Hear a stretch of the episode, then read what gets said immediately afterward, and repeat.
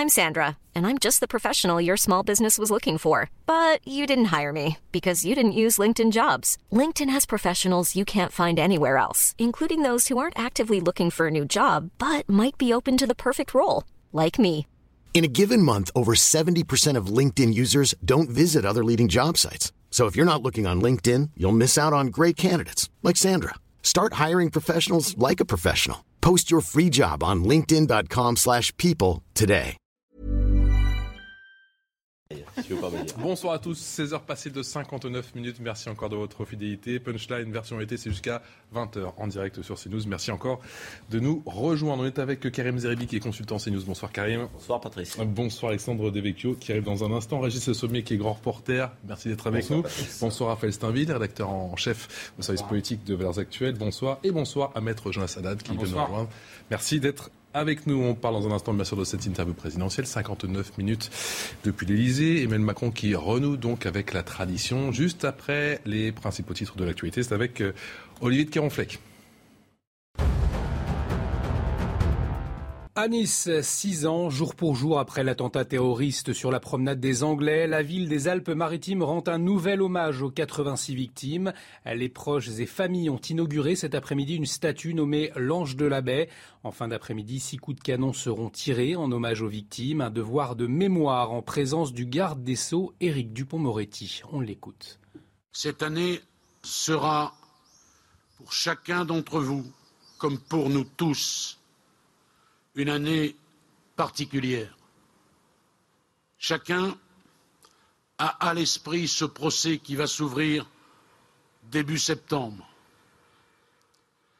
Huit accusés seront bientôt jugés pour répondre de leurs actes, pour s'expliquer sur ces faits barbares inimaginables quand on regarde aujourd'hui cette magnifique promenade des Anglais que le monde entier nous envie.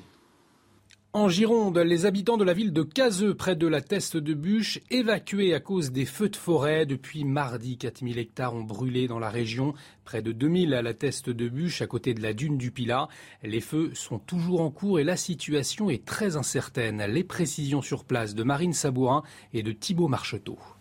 Euh, Le vent s'est levé à la teste de bûche, comme vous pouvez le voir sur ces euh, images de Thibaut Marcheteau. Et bien, euh, l'incendie prend de plus en plus d'ampleur en Gironde. Et alors, on a évacué le secteur, le quartier de Cazaux. Donc, comme vous pouvez le voir, en fait, il y a énormément d'embouteillages sur ces images. En fait, ce sont tous les habitants qui tentent de quitter le quartier pour se mettre à l'abri des incendies. Et puis, vous pouvez le voir, ces avions aussi qui viennent en renfort pour aider les pompiers. Et ce sont désormais 11 départements qui sont placés en vigilance orange canicule, essentiellement dans le sud de la France. Météo France recommande aux habitants des zones concernées d'être très vigilants. Un pic de température est attendu lundi avec des pointes entre 40 et 42 degrés sur certaines régions. Le Covid à présent avec l'apparition d'un sous-variant d'Omicron baptisé Centaure. Il est apparu il y a quelques semaines en Inde avant de franchir les frontières européennes. Il pourrait être à l'origine d'une prochaine vague à l'automne. Les explications de Vincent Fahandez. D'abord apparu en Inde, le sous-variant BA275 ou Centaure s'est propagé à une dizaine d'autres pays dont les États-Unis, le Royaume-Uni, l'Allemagne et l'Australie.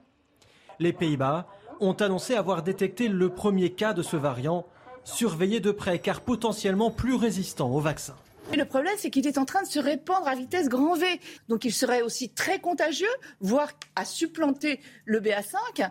Et ensuite, il a des mutations. Sur, il a huit mutations sur la protéine Spike, dont une qui semble déjouer les anticorps. Sa dangerosité potentielle et sa contagiosité inquiètent les spécialistes en vue des mois à venir. Les mutations détectées sur sa protéine Spike laissent penser qu'il est candidat pour alimenter une nouvelle vague à l'automne. L'OMS a placé cette mutation sur la liste noire des sous-variants à surveiller. Hum, Voilà pour le journal signé Olivier de que l'on retrouvera à partir de 17h30 en direct sur CNews. On en vient bien sûr à cette interview présidentielle, jour de 14 juillet. Le président qui renoue donc avec cette vieille tradition. C'est seulement la deuxième fois qu'il répond justement en un 14 juillet, en ce 14 juillet aux, aux questions des, des journalistes. On va écouter ce passage, notamment où il est euh, comparé à Jupiter. Vous savez, pour une fois, il répond à cette question. Reprendre un terme qui a été beaucoup vous utilisé. l'avez- Si vous n'êtes plus Jupiter, vous êtes devenu qui alors? Après, j'ai jamais revendiqué, cette séquence J'ai jamais revendiqué cette comparaison mythologique. Euh, donc, euh, mais je le disais, si certains avaient voulu me voir comme tel, c'est plus vulcain, c'est-à-dire à la forge. Hmm. Non, je suis engagé au service du pays. Raphaël Steinville, est-ce que cette réponse est à l'image de, cette interview, peut-être du, domaine de l'anecdote? Est-ce qu'au final, on apprend quelque chose de cette interview aujourd'hui? Alors, c'était une interview longue, bavarde. Effectivement, vous avez raison, euh, peut-être que c'est à l'image, mais il y, a, eu un certain nombre de questions qui ont été abordées qui sont autrement plus sérieuses que euh, le simple qualificatif euh, euh que attribuerait le président. Il se trouve qu'il l'avait déjà euh, plus ou moins euh, éventé lors d'un conseil des, ministres, puisqu'il avait, il avait dit qu'on me présentait souvent comme euh, un président Jupiter, et je, je, veux maintenant être Héphaïstos, c'est-à-dire la, version grecque de, de Vulcain. Donc il, avait déjà essayé de présenter cette nouvelle image donc le président travailleur à la forge. Euh, la matière brute, qui, euh, euh, comme si la méthode allait être la, révolution qu'il qui, entend apporter à la méthode allait être le nouveau marqueur de son quinquennat. Mais très honnêtement, c'est très, enfin, c'est anecdotique par rapport à tout ce qui a pu être dit ou qui n'a pas été dit. C'est du domaine de l'anecdote ou cela dit beaucoup, d'après vous, Régis Le Sommier, ce passage Jupiter, Vulcain? Non, pour moi, c'est vraiment du domaine de l'anecdote. Jupiter, en effet, il a, raison de dire que c'est pas lui qui l'a choisi. Euh, c'est un terme qui a été, euh, comment, au départ, euh, comment, je sais plus si c'est les journalistes ou en tout cas, c'est quelque chose qui a fait boule de neige. On s'est dit oui. mais finalement, moi, je trouve que par rapport à Jupiter, il veut peut-être qu'on l'appelle Vulcain. Moi, je trouve qu'il n'a pas tellement changé de Jupiter. J'ai l'impression qu'il a rien appris, mais Emmanuel Macron. Il a pas, il a rien appris des élections, il n'a rien appris de la recomposition euh, euh, politique du pays. Euh, on a l'impression qu'il survole cette assemblée, qu'il la regarde de loin. Il la traite d'attelage hétéroclite, non, attelage baroque. Baroque. Voilà, mais baroque. Mais on va l'écouter. Quand, on, quand on réfléchit au terme baroque dans l'histoire, qu'est-ce que ça veut dire? Le terme baroque, au départ, c'est quelque chose qui est, c'est une pierre précieuse, mais qui a quelque chose d'un peu imparfait, une bizarrerie. En effet, c'est devenu un art. Mais souvenez-vous, c'est lourd de sens. Le baroque, ça a contaminé toute l'Europe au XVIIe siècle, sauf la France. La France a, privilégié quoi? Le classicisme. Et le classicisme, c'est l'apanage de la monarchie absolue. Donc on est totalement, quand il traite ses adversaires de baroque, en effet, lui c'est un monarque. On va revenir sur le baroque dans un instant. Euh, Karim Zeribi, avant cela, vous pensez que l'exercice, ces 59 minutes d'interview, elles sont réussies? Je trouve que c'est long pour pas grand-chose. Euh, pour vous dire euh, tout ce que je pense. Euh, personne n'a de doute sur le fait que le président de la République travaille. C'est pas ça le sujet. Le sujet, c'est est-ce que le président est en prise avec les préoccupations des Français? C'est ça la, vraie question qui se pose à lui et, à laquelle on, doit répondre à travers cette interview. Sur les questions de pouvoir d'achat, moi, j'ai pas appris grand-chose questions de pouvoir d'achat. J'ai l'impression que le, président, il est préoccupé par la baisse du chômage, ce qui est totalement légitime. Tous les politiques doivent l'être. Mais derrière, la question de la valeur travail, c'est aussi la possibilité de vivre dignement de son travail il n'a pas répondu à grand-chose euh, quand on l'a questionné sur ces questions. Il appelle à la sobriété, il appelle à la résilience. En fait, c'est des postures euh, qu'il euh, recommande aux Français. Mais ce pas des solutions. Ce n'est pas un arsenal de mesures qui pourrait faire qu'on sorte de l'ornière sur le plan économique social. Et puis de l'autre côté, j'ai encore une fois pas entendu évoquer les sujets régaliens grande faiblesse.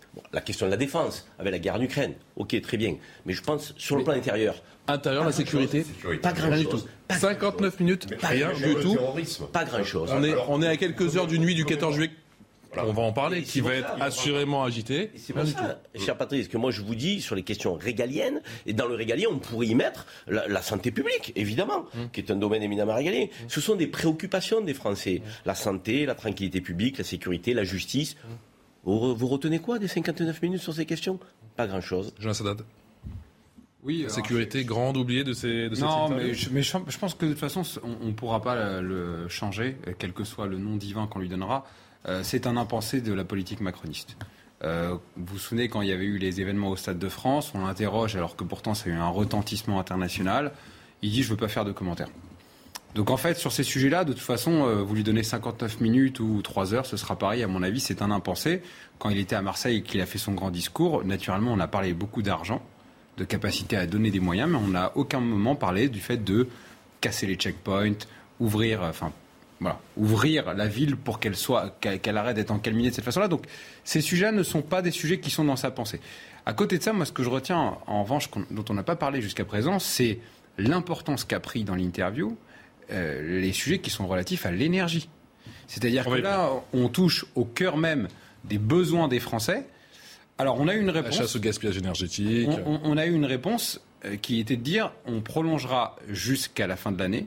Mais la, la, question qui a été posée de savoir est-ce qu'on prolonge après la fin de l'année, la réponse a été une non-réponse. Donc, moi, je pense qu'il y a une forme d'aveu concernant le fait qu'on a eu une vraie errance au sujet du nucléaire en fermant Fessenheim. Là, je pense que là-dessus, euh, il aurait même pu faire un mea culpa, mais il bon, il l'a pas fait, mais c'est pas grave. Mais au moins, il y a un changement de, stratégie. Mhm. Et à côté de ça, on a une grosse pression énergétique qui, à mon avis, sera un des enjeux majeurs de ce début de quinquennat. Finalement, c'est bête, hein, mais on en revient à des choses extrêmement terre à terre quand on nous parlait de l'Olympe des dieux, l'énergie, la nourriture, le travail. Voilà. la réponse majeure sur la question énergétique, ça reste le plan de sobriété. Hum.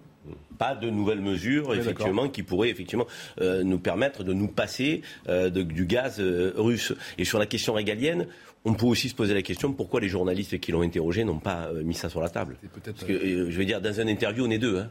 Il y a celui qui est interviewé, mais celui qui est interviewé. Vu la longueur des réponses du président, la, la longueur des réponses du président de la République, à mon avis, ils essaient d'avancer dans la. Je ne veux pas les défendre, hein, ils essaient d'avancer dans, les questions, mais pas sûr qu'ils aient eu le temps, peut-être, de, poser toutes les questions. En tout cas, c'est mon sentiment personnel. Ce tweet de Boris Vallot, le projet d'Emmanuel Macron pour les cinq prochaines années. Voilà, il fait lui aussi sa, sa lecture de cette interview. C'est donc de refaire les ordonnances travail, la réforme de l'apprentissage la réforme de l'assurance chômage et celle des retraites, un disque rayé ou un aveu d'échec. Je crois à l'esprit de responsabilité des forces politiques. C'est ce que dit Emmanuel Macron concernant ce premier couac à l'Assemblée nationale avec cette euh, loi sur le projet sanitaire. Je vous propose de l'écouter.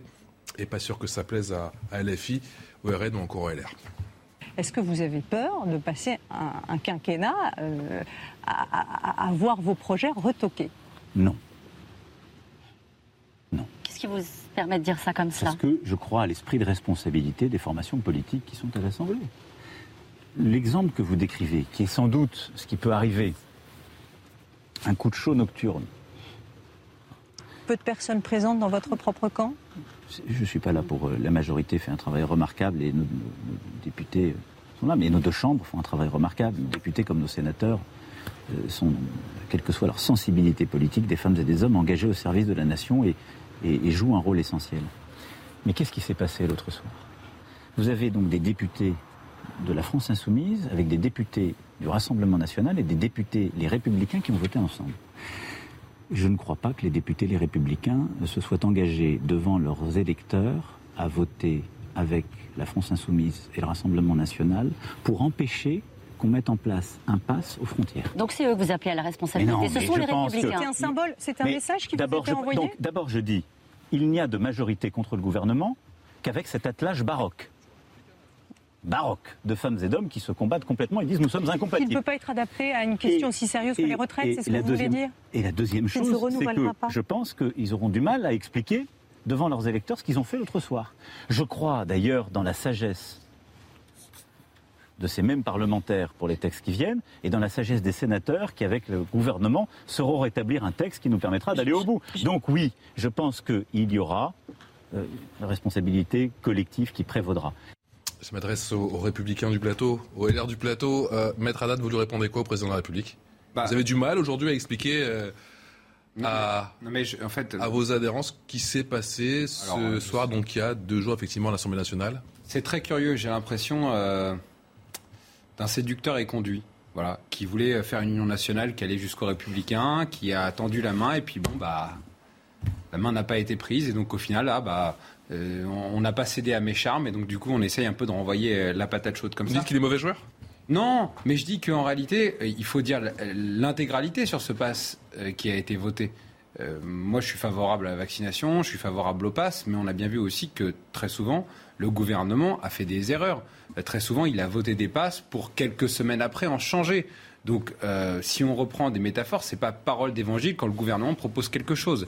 Et encore une fois, euh, moi, j'ai parlé avec des amis qui sont députés républicains. Ils n'ont absolument pas voté avec LFI ou RN. Ils ont voté parce qu'ils considéraient que le projet qui était présenté par le gouvernement n'était pas cohérent, notamment concernant les mineurs. Donc, c'est si Emmanuel Macron n'a pas compris que cette technique qui consiste à dire c'est soit moi, soit les extrêmes, ça ne fonctionne pas et ça fait monter les extrêmes, je ne sais pas qu'est-ce qu'il lui faut pour le comprendre. Voilà. Et certainement pas le fait de dire Ah, c'est de la faute d'eux, c'est de la faute d'eux, c'est de la faute d'eux comme une sorte de séducteur et conduit. Raphaël Steinvitz, c'est peut-être ce qu'il faut retenir au final de cette interview d'Emmanuel Macron, c'est 59 minutes, et qu'il a que si c'était pas fait, il a peut-être chauffé à blanc les oppositions. Euh, toutes les oppositions. C'est-à-dire qu'on euh, le voit très bien, et dans, dans, votre réponse et euh, dans celle même de, de, de, de l'ensemble des, des, responsables politiques, c'est qu'en fait Emmanuel Macron ne conçoit en tout cas les, républicains, que comme, euh, comme, comme euh, des un supplétif de la, de la majorité. Euh, mais c'est faire fi d'un certain nombre de différences, c'est faire fi de leur liberté. C'est-à-dire qu'on n'est plus justement dans le précédent quinquennat où il avait une majorité absolue, où il pouvait compter sur une, une, majorité de députés Godillot qui appuyaient sur le bouton bien sagement et respectueusement des, des ordres qui venaient de l'Élysée. Les choses ont changé. Il va falloir pour lui reconstruire de nouvelles majorités d'idées, de circonstances.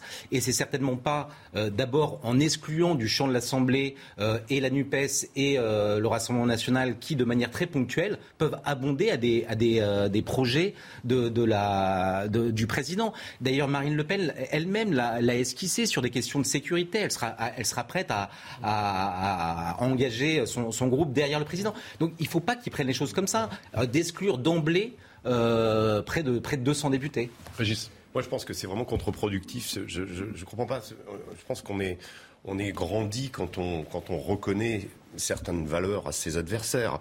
Euh, ce n'est pas du tout le cas d'Emmanuel Macron euh, dans, dans, cette interview. Au contraire, il y a une sorte de, de souverain mépris, euh, des qualificatifs. Bon, j'ai glosé un petit peu sur le, le, caractère baroque, mais tout ce qui a été dit là montre que, euh, visiblement, il leur il se considère euh, supérieur à eux.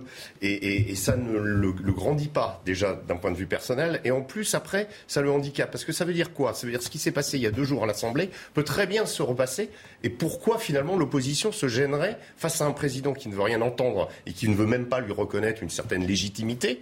Pourquoi une opposition, finalement, resterait abandonnerait-elle euh, dans son sens? Mmh. C'est contre-productif pour ce qui va se passer. Ou alors, Emmanuel Macron, comme je le dis, euh, n'a pas changé fondamentalement. Il n'arrive pas à comprendre que finalement une forme la démocratie s'est exprimée en France, que euh, la démocratie, bah, ça veut dire des gens euh, comment, avec des, des, préoccupations, des idées, des convictions différentes des siennes, et qu'il faut euh, à un moment dialoguer, discuter avec eux, et surtout les considérer. Et là, il avait l'occasion de le faire, il ne l'a pas fait. Je trouve ça regrettable, et je pense que c'est se pénaliser pour la suite quand il va y avoir, parce que là, on parle de bon d'une mesurette, mais qui est quand même symbolique. L'affaire du pouvoir d'achat, ça devrait pouvoir se combiner parce qu'il y a une forme d'urgence. Ensuite, pour la question des, retraites, ça va être beaucoup, beaucoup plus compliqué. Voilà ce que dit Olivier Marlex, euh, Karim Zeribi. Non, Emmanuel Macron, le vote de la représentation nationale n'est jamais un coup de chaud nocturne. C'est la voix des Français dans leur diversité. Apprenez à l'entendre, apprenez ce respect de chacun auquel vous invitez. C'est la condition de la réussite pour la France. Encore une fois, j'ai quand même un peu le sentiment qu'aujourd'hui, il a mis un peu plus le feu aux poudres. C'est curieux cette manière qu'il a de qualifier les oppositions. C'est plus fort que lui? Les oppositions euh, de la représentation nationale, élues par le peuple souverain euh, et par le, libre choix des, Français. C'est curieux euh, de rendre anecdotique, je dirais, le fait que les oppositions se soient opposées au, gouvernement. c'est un fait, c'est le fonctionnement de la démocratie et que ça plaise ou pas au président de la République et à son gouvernement, je pense que ce cas de figure se reproduira. Et c'est pas parce que vous avez trois groupes euh, dont il qualifie effectivement d'une alliance baroque euh, euh, qui sont d'accord sur un point qui sont d'accord sur tout et qu'ils partagent un logiciel politique dans sa totalité. On pourrait tout à fait voir ces groupes sur quelques sujets euh, ben, revoter ensemble ou s'abstenir ensemble. En plus, ils sont même pas d'accord. Pardon. c'est qu'ils sont même pas d'accord ensemble. Ils sont d'accord pour ne pas être d'accord avec le gouvernement. Mais il n'y a pas de convergence entre eux. C'est une opposition. Voilà, c'est ça. Ils sont d'accord pour s'opposer. En gros. Donc effectivement, sur ça que je dis, ils ne sont pas d'accord sur un programme. Ils ne sont pas d'accord sur un logiciel politique. Ils sont d'accord pour s'opposer à une mesure qui ne leur semble pas pertinente pour la nation. C'est encore le droit des oppositions dans notre pays. Et puis qualifier les oppositions euh, de la sorte en expliquant que la sagesse, le côté de la sagesse, c'est le côté du gouvernement et du président de la République, et les autres, c'est quoi? Ce sont des irresponsables. À chaque fois que le gouvernement va être mis en minorité, il sera mis en minorité par une opposition démocratiquement élue ou par une opposition qualifiée d'irresponsable. Ça devient compliqué, cette, je dirais, cette conception de la démocratie. Et je pense que le président de la République euh, a, tort, euh, d'autant plus avec les républicains, de les qualifier de la sorte. Les républicains, c'est un groupe autonome. Il faut les respecter. Et à un moment donné, ils voteront à leur âme et conscience. Et ils iront dans, le territoire expliquer euh, à leurs électeurs pourquoi ils n'ont pas voté en faveur de la proposition euh, du gouvernement. Ce sont, je veux dire, ce sont des députés, des parlementaires. Non, je trouve qu'il y a une forme d'infantilisation euh, du, jeu démocratique et même, j'avais dû dire, du rôle des parlementaires. Nous devons... réduire le rôle des parlementaires à une forme d'approbation, le doigt sur la couture. Si vous n'êtes pas d'accord avec moi, hum. Vous n'êtes pas sage. Ce qu'on avait effectivement pendant les cinq, les cinq, premières années. Nous devons aller plus loin, c'est signé Emmanuel Macron, et ça concerne la réforme de l'assurance chômage. Je vous propose de l'écouter. Bien sûr on doit aller plus loin, parce que le contexte. Les Français qui ne travaillent pas. Regardez la situation dans laquelle nous sommes aujourd'hui. Il n'y a pas aujourd'hui un endroit en France où les gens ne vous disent pas j'ai besoin de travail, je cherche des gens 6 entreprises sur 10 partout. Disent qu'elles ont des problèmes de recrutement. Il m'est arrivé parfois dans ce jardin de dire qu'il fallait traverser la rue pour hein parler des restaurants qui sont en face. Vous l'avez regretté C'est encore plus vrai, pas du tout, mais c'est une vérité. Mais comment vous euh, l'analysez discussion qui était. Comment vous l'analysez Mais je l'analyse dans le sens qu'il nous faut une mobilisation là aussi de la nation. Mais il y a une démobilisation. Pour accélérer. Non, mais je, comprends d'abord, votre phrase. D'abord, il y a deux choses. Nous sommes un pays qui, pendant des décennies, a connu le chômage de masse. Ça laisse des traces. Et moi, le cœur de la bataille que je veux mener dans les prochaines années, c'est le plein emploi. Parce que je pense que ça change la vie d'une nation. Ça change le rapport à l'éducation, à la formation, au travail. Ça change le, moral des troupes, si je puis dire, dans un jour comme le nôtre. Donc, ça, c'est la première chose. La deuxième, c'est que le Covid a beaucoup déstabilisé beaucoup de gens, le rapport au travail. Et donc, aujourd'hui, nous devons nous remobiliser. Raphaël Steinville, ça va se durcir concernant l'assurance chômage? Bah, c'est ce qui semble se profiler, mais euh, il y a quelque chose d'étonnant dans la réponse d'Emmanuel Macron. Euh, c'est qu'à la fois il, veut durcir les, conditions euh, pour, pouvoir bénéficier de l'assurance chômage. Avec une nouvelle phase de cet été. Hein. On a compris peut-être que les bénéficiaires gagneront plus d'argent mais moins longtemps. Mais euh, quand il prend et quand il répond à la question notamment de, cette pénurie de main-d'œuvre dans, les restaurants, le problème c'est que euh, euh, cette main-d'œuvre, elle habite souvent à 50 voire 100 des endroits où, les, besoins se, font, entendre. Et, c'est notamment le cas à Paris. C'est-à-dire qu'en fait, toute une partie de la population a été reléguée en périphérie parce qu'ils ne pouvaient plus se, se, loger dans la capitale. Et ces personnes-là, vous, elle serait prête à accepter ce genre de travail. Sauf que l'amplitude euh, horaire de, ces travaux sont, telles que c'est quasiment impensable. Donc il y a, toujours euh, euh, l'énergie du président, la volonté de, faire avancer les choses, d'arriver au plein emploi, et en même temps il y a la réalité certain nombre, pour un certain nombre de Français qui sont vraiment piégés par cette, organisation du monde, en tout cas en France. Est-ce que les ingrédients sont réunis pour une rentrée explosive? D'abord sur ce point, si je peux me permettre, moi j'ai un souci d'approche avec le président de la République. Euh, si euh, vous euh, bénéficiez d'indemnité chômage, c'est que vous avez travaillé et cotisé. Vous avez cotisé C'est ton droit. Ah et je trouve qu'il se préoccupe plus de ceux qui ont travaillé et cotisé, qui bénéficient d'indemnité de chômage, que ceux qui touchent des revenus sociaux auxquels il ne pose pas suffisamment de contrepartie. Or, je pense que le vrai sujet, c'est aussi de remettre au travail, de tenter de remettre au travail par la formation, par l'accompagnement, ceux qui sont au RSA euh, depuis longtemps et durablement. Ça s'appelle un revenu social, le RSA. C'est la solidarité nationale. Et là, je trouve que le président, il fait une impasse sur le sujet pour euh, focaliser sur euh, ceux qui ont cotisé, aux indemnités chômage. Ils doivent s'engager, bien sûr, ceux qui touchent le RSA. Personne ne veut rester au RSA. Et auquel il veut encore mettre un petit coup. Quoi vous pensez que les gens sont heureux d'être au chômage? Vous pensez que ceux qui ont cotisé sont heureux d'être au chômage? Mais aujourd'hui, force est de constater qu'il n'y a pas suffisamment de différence entre les revenus euh, du travail et les revenus sociaux. C'est un sujet que même Nicolas Sarkozy avait soulevé en 2007 mmh. dans une campagne qui était assez flamboyante. Mmh. Bon, pour le coup, il n'avait pas fait grand-chose derrière, pour le regretter. Mais ceux qui ont suivi n'ont rien fait aussi. Mmh. Or, le vrai sujet aujourd'hui, c'est pourquoi je me lève le matin? Qu'est-ce que j'ai à la fin du mois? Je vis de mon travail ou je survis de mon travail?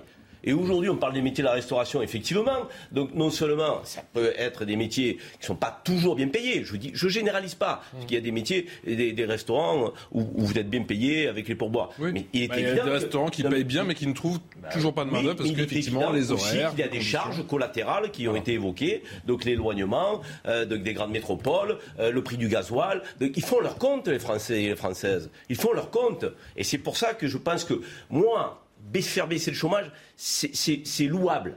Mais bien payer le travail, c'est louable aussi. L'adage qui dit tout travail mérite salaire, je pense qu'il faut le remettre aussi au centre de nos préoccupations dans la société d'aujourd'hui.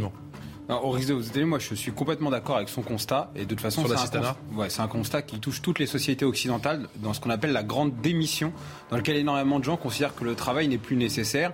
Or, c'est le ciment d'une société.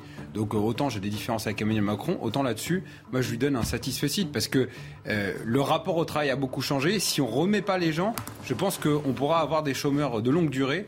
Et, là, en l'occurrence, je pense que le discours, la façon de le dire et, sa responsabilité était, assez juste. Allez, vous restez avec nous, c'est nous sur le front des incendies. Dans un instant, on ira en Gironde avec le point sur la situation à Landiras et à Thèse de Bûche. Nous serons avec Madame Lamère dans un instant. À tout de suite. Exercice très contraint. 18h passé de 30 minutes, toujours en direct. Euh, merci de nous rejoindre. On est ensemble jusqu'à 20h pour faire le point sur l'actu de ce euh, jeudi soir sur euh, CNews. Dans un instant, on prendra la direction de la Gironde avec ces incendies et ces feux de forêt. Nous serons en duplex avec Patrick Davet, qui est le maire LR de la Teste de Bûche. Merci d'être avec nous. C'est juste après le rappel des principaux titres de l'actualité avec vous, Olivier de Caronfleck. Le traditionnel défilé militaire du 14 juillet sur les Champs-Élysées à Paris, marqué par la guerre en Ukraine, avec la présence de soldats de pays de l'Est de l'Europe. Ils ont ouvert le défilé à pied. L'occasion aussi d'admirer la patrouille de France, de découvrir les unités françaises et le nouveau matériel employé par l'armée. Le président ukrainien Volodymyr Zelensky demande un tribunal spécial à la haie sur l'invasion russe, une demande faite par visioconférence devant des responsables politiques, diplomatiques et judiciaires rassemblés au siège de la justice internationale, alors que le procureur de la CPI a ouvert début mars une enquête sur de possibles crimes de guerre commis en Ukraine après avoir reçu le feu vert de 43 États. Et puis la branche française de la compagnie Transavia a annulé un quart des vols prévus aujourd'hui en raison d'une grève. Un syndicat d'hôtesses de l'air et de stewards demande une hausse de salaire. Le mouvement social doit se poursuivre jusqu'à la fin du week-end. Merci à vous, Olivier. Plus de 4500 hectares partis en fumée. La Gironde, vous le savez, en proie aux incendies. La situation qui n'est toujours pas sous contrôle. Bonsoir, monsieur le maire. Patrick Davet, maire euh, LR de la Teste euh, de Bûche en, Gironde. Quelle est, la, quelle est la situation à l'heure où l'on se parle à 17h passé 31 minutes? Écoutez, la situation euh, empire, elle est grave. Euh, nous sommes à 2400, 2500 hectares de forêt. Et là, le, le Caso, notre, qui fait partie de notre commune, Caso euh, Village, est en train, le, feu est en train de se rapprocher de plus en plus des maisons. Chose que nous, nous ne pensions pas encore hier, mais depuis aujourd'hui, nous avons un vent de nord-ouest aux alentours de 40-45 km heure. Et aujourd'hui, ça s'approche véritablement des maisons. Je me suis rendu sur place il y a quelques minutes. Et effectivement, on voit que les maisons sont menacées. Les maisons sont menacées à Caso. C'est une euh, mesure, monsieur le maire, c'est une mesure préventive à Caso? Alors à Caso, dans un premier temps, nous avons pris une mesure préventive, c'est-à-dire de faire évacuer Caso. Donc il y a à peu près 4000 habitants hein, sur Caso. On les a fait évacuer, donc on peut considérer qu'aujourd'hui, il n'y a pas de risque humain puisque euh, la, ville est quasiment vide. il reste quelques les derniers qui vont partir. Voilà, aujourd'hui, il y a un risque matériel. Ce sont les, maisons. Voilà, et c'est c'est triste, quoi, parce que ce sont les biens, hein, des biens de personnes, quoi, que que le feu est en train de toucher. pour l'instant, ça n'est pas fait, mais ça s'approche. Hein, ça s'approche. Aujourd'hui, on a quand même les pompiers en qui je fais totalement confiance. Ça fait trois jours que je passe avec eux, je vis quasiment avec eux depuis trois jours et je vois tout le professionnalisme, la détermination. On, s'entend parfaitement, on est en harmonie. Ils luttent, du, du, tout, du 24 heures sur 24. L'harmonie, monsieur le maire, la détermination, vous en parlez depuis maintenant trois jours. J'imagine que les efforts sont harassants, mais vous, vous l'avez répété, ils sont déterminés. Quel est le dispositif qui est, qui est mis en place à l'heure où l'on se parle? Oui, il y a un dispositif fort qui est mis en place, c'est-à-dire que les, on a eu, nous avions les Canadaires qui ont, travaillé, on les a vus passer il y a encore quelques minutes, les Canadaires qui ont travaillé sur le, sur le flanc du feu. Et là aujourd'hui, on est en train, ils sont en train de, protéger ces maisons, c'est-à-dire que d'éviter que les, le, que le feu n'entre. Ils vont devoir protéger les maisons, parfois en rentrant dans, dans, les jardins. Hein, c'est lutter véritablement contre les flammes sur le, sur le terrain. Et j'ai vu tout à l'heure euh, que de la façon dont ils luttaient, il y avait, il y avait des arbres qui étaient, euh, qui étaient en, en, en feu euh, ça faisait des, véritables torches. véritables torches, c'est euh, voilà, c'est un, spectacle à la fois euh, affligeant, à la fois peureux, mais en même temps, c'est un spectacle désolant que nous sommes en train de, vivre sur notre, sur notre commune. Monsieur le maire, je sais que vous n'êtes pas pompier, mais vous l'avez dit, vous êtes aux premières loges, et cela depuis trois jours, au, plus près de vos concitoyens. À quoi font face les pompiers? Qu'on ait une idée, vous qui êtes sur le terrain J'ai un très mauvais son, monsieur. J'ai un très mauvais son, excusez-moi. À, quoi font... un très mauvais son. Monsieur le maire, je sais que vous n'êtes pas pompier, mais je sais que vous êtes aux premières loges et ça depuis trois jours auprès de, au plus près de vos concitoyens. À quoi font face les pompiers? Ce sont des, flammes d'une, de quelle hauteur? Et quel est le périmètre? Qu'on comprenne bien. Écoutez, je, suis incapable de répondre à votre question parce que j'avais un très mauvais son. La seule chose que je, voudrais dire, c'est qu'aujourd'hui, il y a de la colère. Il y a de la colère parce que ce feu, il est arrivé certes de façon accidentelle, mais euh, parfois ce sont des accidents qui peuvent s'éviter. Il est arrivé sur une route où l'an dernier, moi j'avais souhaité qu'elle soit fermée, cette route, durant la période estivale, parce que justement, il y avait un réel danger. Ça, ne s'est pas fait. Il y a eu des, des opposants sous des prétextes futiles qui ont tout fait pour que ça ne se réalise pas. L'an prochain, ça va se faire. Peux vous le certifier. Donc voilà, moi je suis dans une colère noire au même titre que ma population hein, aujourd'hui qui, qui, qui, euh, qui comment dirais-je, qui est euh, chaos, qui est chaos. Heureusement, heureusement, on va dire, il y a le point de satisfaction. C'est toute la solidarité qui s'est mise en place. Voilà, ça c'est c'est du vrai. C'est dans une commune de 28 000 habitants aujourd'hui. Euh, tout le monde se sent proche. Les gens proposent des, relogements. Les gens proposent de la nourriture qui viennent porter aux pompiers, des choses de qualité, bien sûr. Voilà, c'est ça qui me qui me permet de qui nous permet d'avoir une vraie satisfaction dans cette période dure, difficile, cruelle. J'ai entendu euh, les pompiers, ils utilisé le mot de guerre. Et on est en oui, on est en guerre, on est en guerre. C'est une certitude et, on va la gagner cette guerre. Mais ça va prendre du temps. Merci beaucoup, Monsieur le Maire. Merci de nous avoir accordé ces quelques minutes précieuses. Je sais que vous êtes très, très, euh, pressé. Très, très mal. Merci à vous, merci, un grand merci à vous et encore bon courage, bien sûr, pour combattre le feu auprès de, tous ces soldats du feu. Patrick Davec, qui est le maire de la Teste de Bûche, avec les images signées Thibault Marcheteau et Marine euh, Sabourin. Vous la comprenez, la, colère de, de ce maire qui se bat avec, bien sûr, les soldats du feu depuis maintenant trois jours. Il n'avait cessé d'alerter notamment sur cette route. Il y, a, il y a deux choses. Euh, oui, quand on est maire d'une petite commune comme ça, la Thèse de Huche, euh, c'est euh, juste à côté de la, dune du Pilat. Moi, j'y ai passé des vacances, je connais enfin un petit peu ce coin. on peut imaginer toute la détresse parce que ce qui s'est produit au début de la semaine, on se souvient dans, dans le Gers, il y a eu des, des, feux, mais on était à autour de 600 hectares. Là, on est à 2500 hectares mm. sur une toute petite commune. Juste sur la, juste sur la Thèse de Bûche. Voilà, parce que effectivement, l'Andiras, c'est 2100 hectares aussi. Bien sûr. Donc là, on commence à prendre à des feux, à avoir des feux d'ampleur considérable. Et puis, euh, quand on est maire, ben, on a le souci euh, effectivement de l'habitat, mais on a le souci aussi des habitants. Euh, pour le moment, il n'y a pas de, de blessés, il n'y a pas de, mais il y a eu des feux l'année dernière, souvenez-vous, au Portugal, où des les gens sont restés piégés dans leur voiture avec les, pneus qui, euh, sous l'effet de la chaleur, euh, comment fondent euh, sur les routes notamment.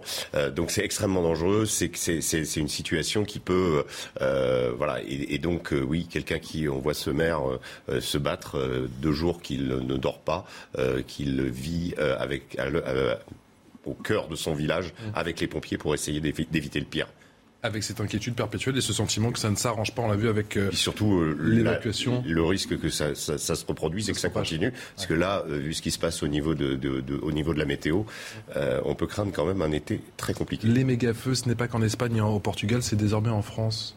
Karim Zeribi. Oui, bien sûr. On constate effectivement que, en plus, on a des, des départs de feu de plus en plus tôt.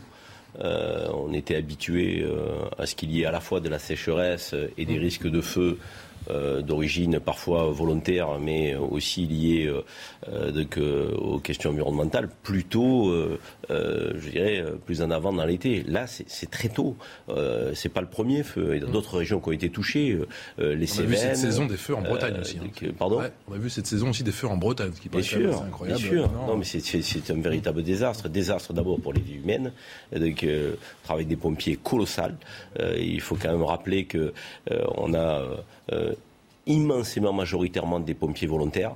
Hein. donc, euh, je crois qu'on n'a que 20% de pompiers professionnels, sapeurs-pompiers professionnels. Donc, 80% sont des pompiers volontaires, des femmes et des hommes qui donnent de leur personne, qui, qui, qui au péril de leur vie, euh, qui, qui, vont au feu sans, sans, jeu de mots, sans, sans aucune hésitation. donc, il y a un risque pour les vies humaines l'environnement aussi des habitants. Et puis, notre pays est magnifique. C'est c'est un désastre de voir autant d'hectares qui, qui partent en fumée, euh, alors qu'on a des régions qui sont fabuleuses. Et ces régions, aujourd'hui, elles sont frappées par, euh, par le feu. Euh, donc ça, ça, ça, nous met dans une situation et dramatique. En termes de prévention, maître Haddad, vous avez le sentiment, vous, qu'on qu en fait assez? Je sais pas, enfin honnêtement, je suis pas un spécialiste de ces questions-là, donc en termes de prévention, je saurais pas vous dire. En revanche, c'est vrai ce que dit à l'instant euh, Karim Zerbi, c'est que sur le rôle des pompiers, je pense qu'il faut qu'il soit maintenant davantage sacralisé, peut-être. Quand je vois qu'un certain nombre de personnes s'en prennent parfois à des pompiers dans des manifestations ou dans des endroits dans lesquels on leur jette des frigos sur la tête, je me dis quand même qu'il y, a, quelque chose qui ne va pas. Alors que, voilà, on voit qu'ils vont avoir de plus en plus de défis à relever. Euh, nous, qu'est-ce qu'on peut faire en tant que citoyens Rien, sinon les respecter, les soutenir, faire attention euh, à pas jeter des choses qui pourraient enflammer le reste. Après, il y a des sujets beaucoup plus structurels sur euh, les dérèglements climatiques. Est-ce que ces méga-feux, c'est le résultat d'un dérèglement climatique qui est d'origine humaine ou pas. Mmh. Ça, moi, je ne le sais pas et je ne me prononcerai pas là-dessus. Mais en mmh. tout cas, on voit bien qu'effectivement, ça se dérègle et qu'on doit être plus en alerte euh, sur, la gestion de ces enjeux-là. On va faire le point justement sur ces feux en Gironde, dont l'un est le plus grand depuis 20 ans. 20 ans qu'on n'avait pas vu ça effectivement dans cette, dans cette région avec Michael Dos Santos. Un paysage détruit par les flammes, un crève-cœur pour cet enfant du pays. Ça fait beaucoup de mal. C'est malheureux. C'est quelqu'un de malheureux. Les animaux, tout ça. Depuis plusieurs jours en Gironde, la nature est mise à rude épreuve. Près de 4000 hectares sont déjà partis en fumée sur les communes de la Teste de Bûche et Landiras. Environ un millier de pompiers se relaient sans relâche pour éteindre ces incendies en dépit des obstacles. On a une forêt relativement inaccessible avec des, chemins, des petits chemins, donc c'est très très difficile d'accès. Et pour redéployer, c'est d'autant plus difficile. Des difficultés confirmées par les pompiers sur le terrain. Voilà tout ce qu'il faut. Après, il faut éviter que le vent se lève. Dès que le vent va se lever, il euh, va falloir être prêt euh, pour pouvoir euh, l'attaquer correctement s'il repart. Des feux, loin d'être maîtrisés, qui ont provoqué plusieurs évacuations. Quelques 6000 personnes ont dû quitter leur camping dans le secteur de la Teste. D'autres vacanciers vont eux aussi devoir annuler leur congé. L'enjeu d'ailleurs pour nous aujourd'hui en lien avec les gérants de camping, et, euh, on a travaillé avec eux pour leur permettre de récupérer leur listing, tout bêtement, pour prévenir les, campeurs qui devaient arriver, les touristes aujourd'hui, demain, après-demain, eh ben, de ne pas venir. Dans les prochaines heures, 4000 nouvelles évacuations pourraient être programmées dans le village de Cazaux, près de la Teste de Bûche, en majorité des habitants de la région. Voilà ce que l'on peut dire sur ce sujet. Hein. Effectivement, plus de 4200 hectares partis en fumée la Gironde. Je vous le disais en pros incendie. 2100 hectares brûlés à la tête de bûche. 2100 en ce moment à l'Andira. 6 aéronefs. Près de 1000 sapeurs-pompiers. 1000 moyens de lutte. Toujours au, contact de l'info des campeurs auprès de l'Office de tourisme de la Teste. Je vous donne le numéro, le 05 56 54 63 14. Le 05 56 54 63 14. Voilà. Juste un petit mot. 9 feux sur 10 sont d'origine humaine. Donc oui au dérèglement climatique, oui au réchauffement de la planète, mais 9 feux sur 10 sont d'origine humaine. Donc la prévention, plus que jamais, est absolument nécessaire. En gros, fumez pas, effectivement, dans ces zones où il fait très sec, où il y a beaucoup de vent, effectivement, où il n'a pas plu depuis de nombreuses semaines. Pour votre plus grand plaisir, on va revenir, bien sûr, à, à l'interview présidentielle. Emmanuel Macron, on parlait tout à l'heure de l'assurance chômage, ça va se durcir. Emmanuel Macron qui est bien a, beaucoup parlé de cette valeur travail. Je crois que justement il y a cet échange entre vous deux, cette valeur travail et sur l'assistanat. Et là, je crois que vous n'étiez pas forcément d'accord. Non, enfin oui, moi j'assume mon désaccord là-dessus avec Karim Zabi. Je trouve que le président de la République a touché juste en parlant du fait que la valeur travail s'affaisse. Elle s'affaisse à la fois par le fait qu'aujourd'hui, lorsqu'on est en France, euh, parfois on, on, se dit bah, est-ce que ça vaut le coup d'aller travailler parce que le fait de ne pas travailler est tout aussi bien payé? Et elle s'affaisse aussi par le fait que depuis des mois, voire depuis des années maintenant avec le Covid, on a une injonction sociétale qui est de dire bon ben voilà, ce qu'il faut, c'est s'occuper de soi, prendre du temps pour soi, faire des retraites dans des endroits sympathiques, etc. Je ne dis pas que c'est pas bien, mais une société ne peut pas tenir qu'avec des gens euh, qui font des stages chamanes. Voilà, c'est ce que je veux dire, c'est qu'une société, elle a besoin aussi d'avoir des gens qui bossent. Et j'ajoute aussi qu'il y a une rupture générationnelle et mon âge peut-être me permet de le dire, puisque je vois des gens autour de moi qui sont dans cette conception-là, c'est qu'il y a plein de jeunes aujourd'hui, que ce soit de mon âge ou plus jeunes encore, qui juste considèrent. quel âge pour qu'on comprenne J'ai 34 ans. Euh, qui disent moi, ça ne m'intéresse plus d'aller bosser dans ces métiers-là. J'en veux pour preuve le discours euh, qui a fait beaucoup de bruit de la major de HEC cette année qui pourtant est une école qui, on pourrait dire, est une forme de symbole du capitalisme français, qui a fait un discours en disant mais finalement, on n'est pas là pour entretenir le capitalisme, il ne faut pas qu'on bosse toute notre vie, on bossera une partie du temps, et puis le reste du temps, il faudra qu'on construise pour la société, qu'on aille faire des choses, etc. C'est bien, je ne dis pas que c'est pas bien, mais une société, comment voulez-vous qu'elle tienne, surtout lorsqu'elle est aussi solidaire que la France, s'il n'y a pas des actifs qui bossent? Mhm. Et je rejoins encore là-dessus le président de la République, parce que j'ai plein de désaccords avec lui, mais là-dessus, je suis aligné totalement. Euh, aujourd'hui, c'est vrai, vous traversez la rue, vous avez du boulot. Encore faut-il que vous puissiez traverser la rue si on ne vous relègue pas en périurbain. Il en a reparlé. Raphaël Steinville. Oui, alors moi, euh, en soi, je souscris absolument avec votre analyse et je comprends que vous puissiez rejoindre euh, Emmanuel Macron dans, dans, ce constat et ce souci. Mais il y a quelque chose qui me gêne. C'est qu'en fait, le travail qu'il promeut, qu'il défend aujourd'hui, euh, pour moi, c'est euh, une sorte de sous-prolétariat qu'il euh, qui, veut faire émerger. Et, ça me permet peut-être de faire le lien avec cette affaire autour de, Uber et, du travail d'Emmanuel Macron pour que cette, cette entreprise, ce géant américain s'installe en France. C'est que, pour moi, c'est Emmanuel Macron dans, dans euh, à la fois son, souci de, faire en sorte que euh, les, plus modestes parviennent à, avoir un, travail, une activité, et en même temps euh, un travail qui est totalement dévalué, déconstruit, liquifié, sans, sans, droits sociaux préservés. Et, et, je trouve que la responsabilité d'Emmanuel Macron, elle est immense. Euh, et, on ne peut pas s'exonérer d'une réflexion sur, euh, sur ce qui a été fait et sur la manière dont il conçoit le travail. Sur Uber, il a souhaité répondre une nouvelle fois, effectivement, le président de la République qui a répondu aux deux journalistes sans détour. Quand j'ai été ministre, donc quand on est ministre, on ne fait pas les choses contre l'avis du gouvernement. Ça, ça n'existe pas. Ils étaient au courant. Mais vous rigolez quoi? C'est-à-dire que quand vous êtes ministre, les textes que vous portez, ils sont soumis à des, à des. Il y a eu des batailles difficiles. Je défendais totalement, en effet, cette ouverture du marché. Et je la redéfendrai demain. Les gens qui étaient pour fermer le marché, qui disaient faut rien bouger, ils étaient pour que des jeunes à qui on refusait tous les emplois n'en aient pas.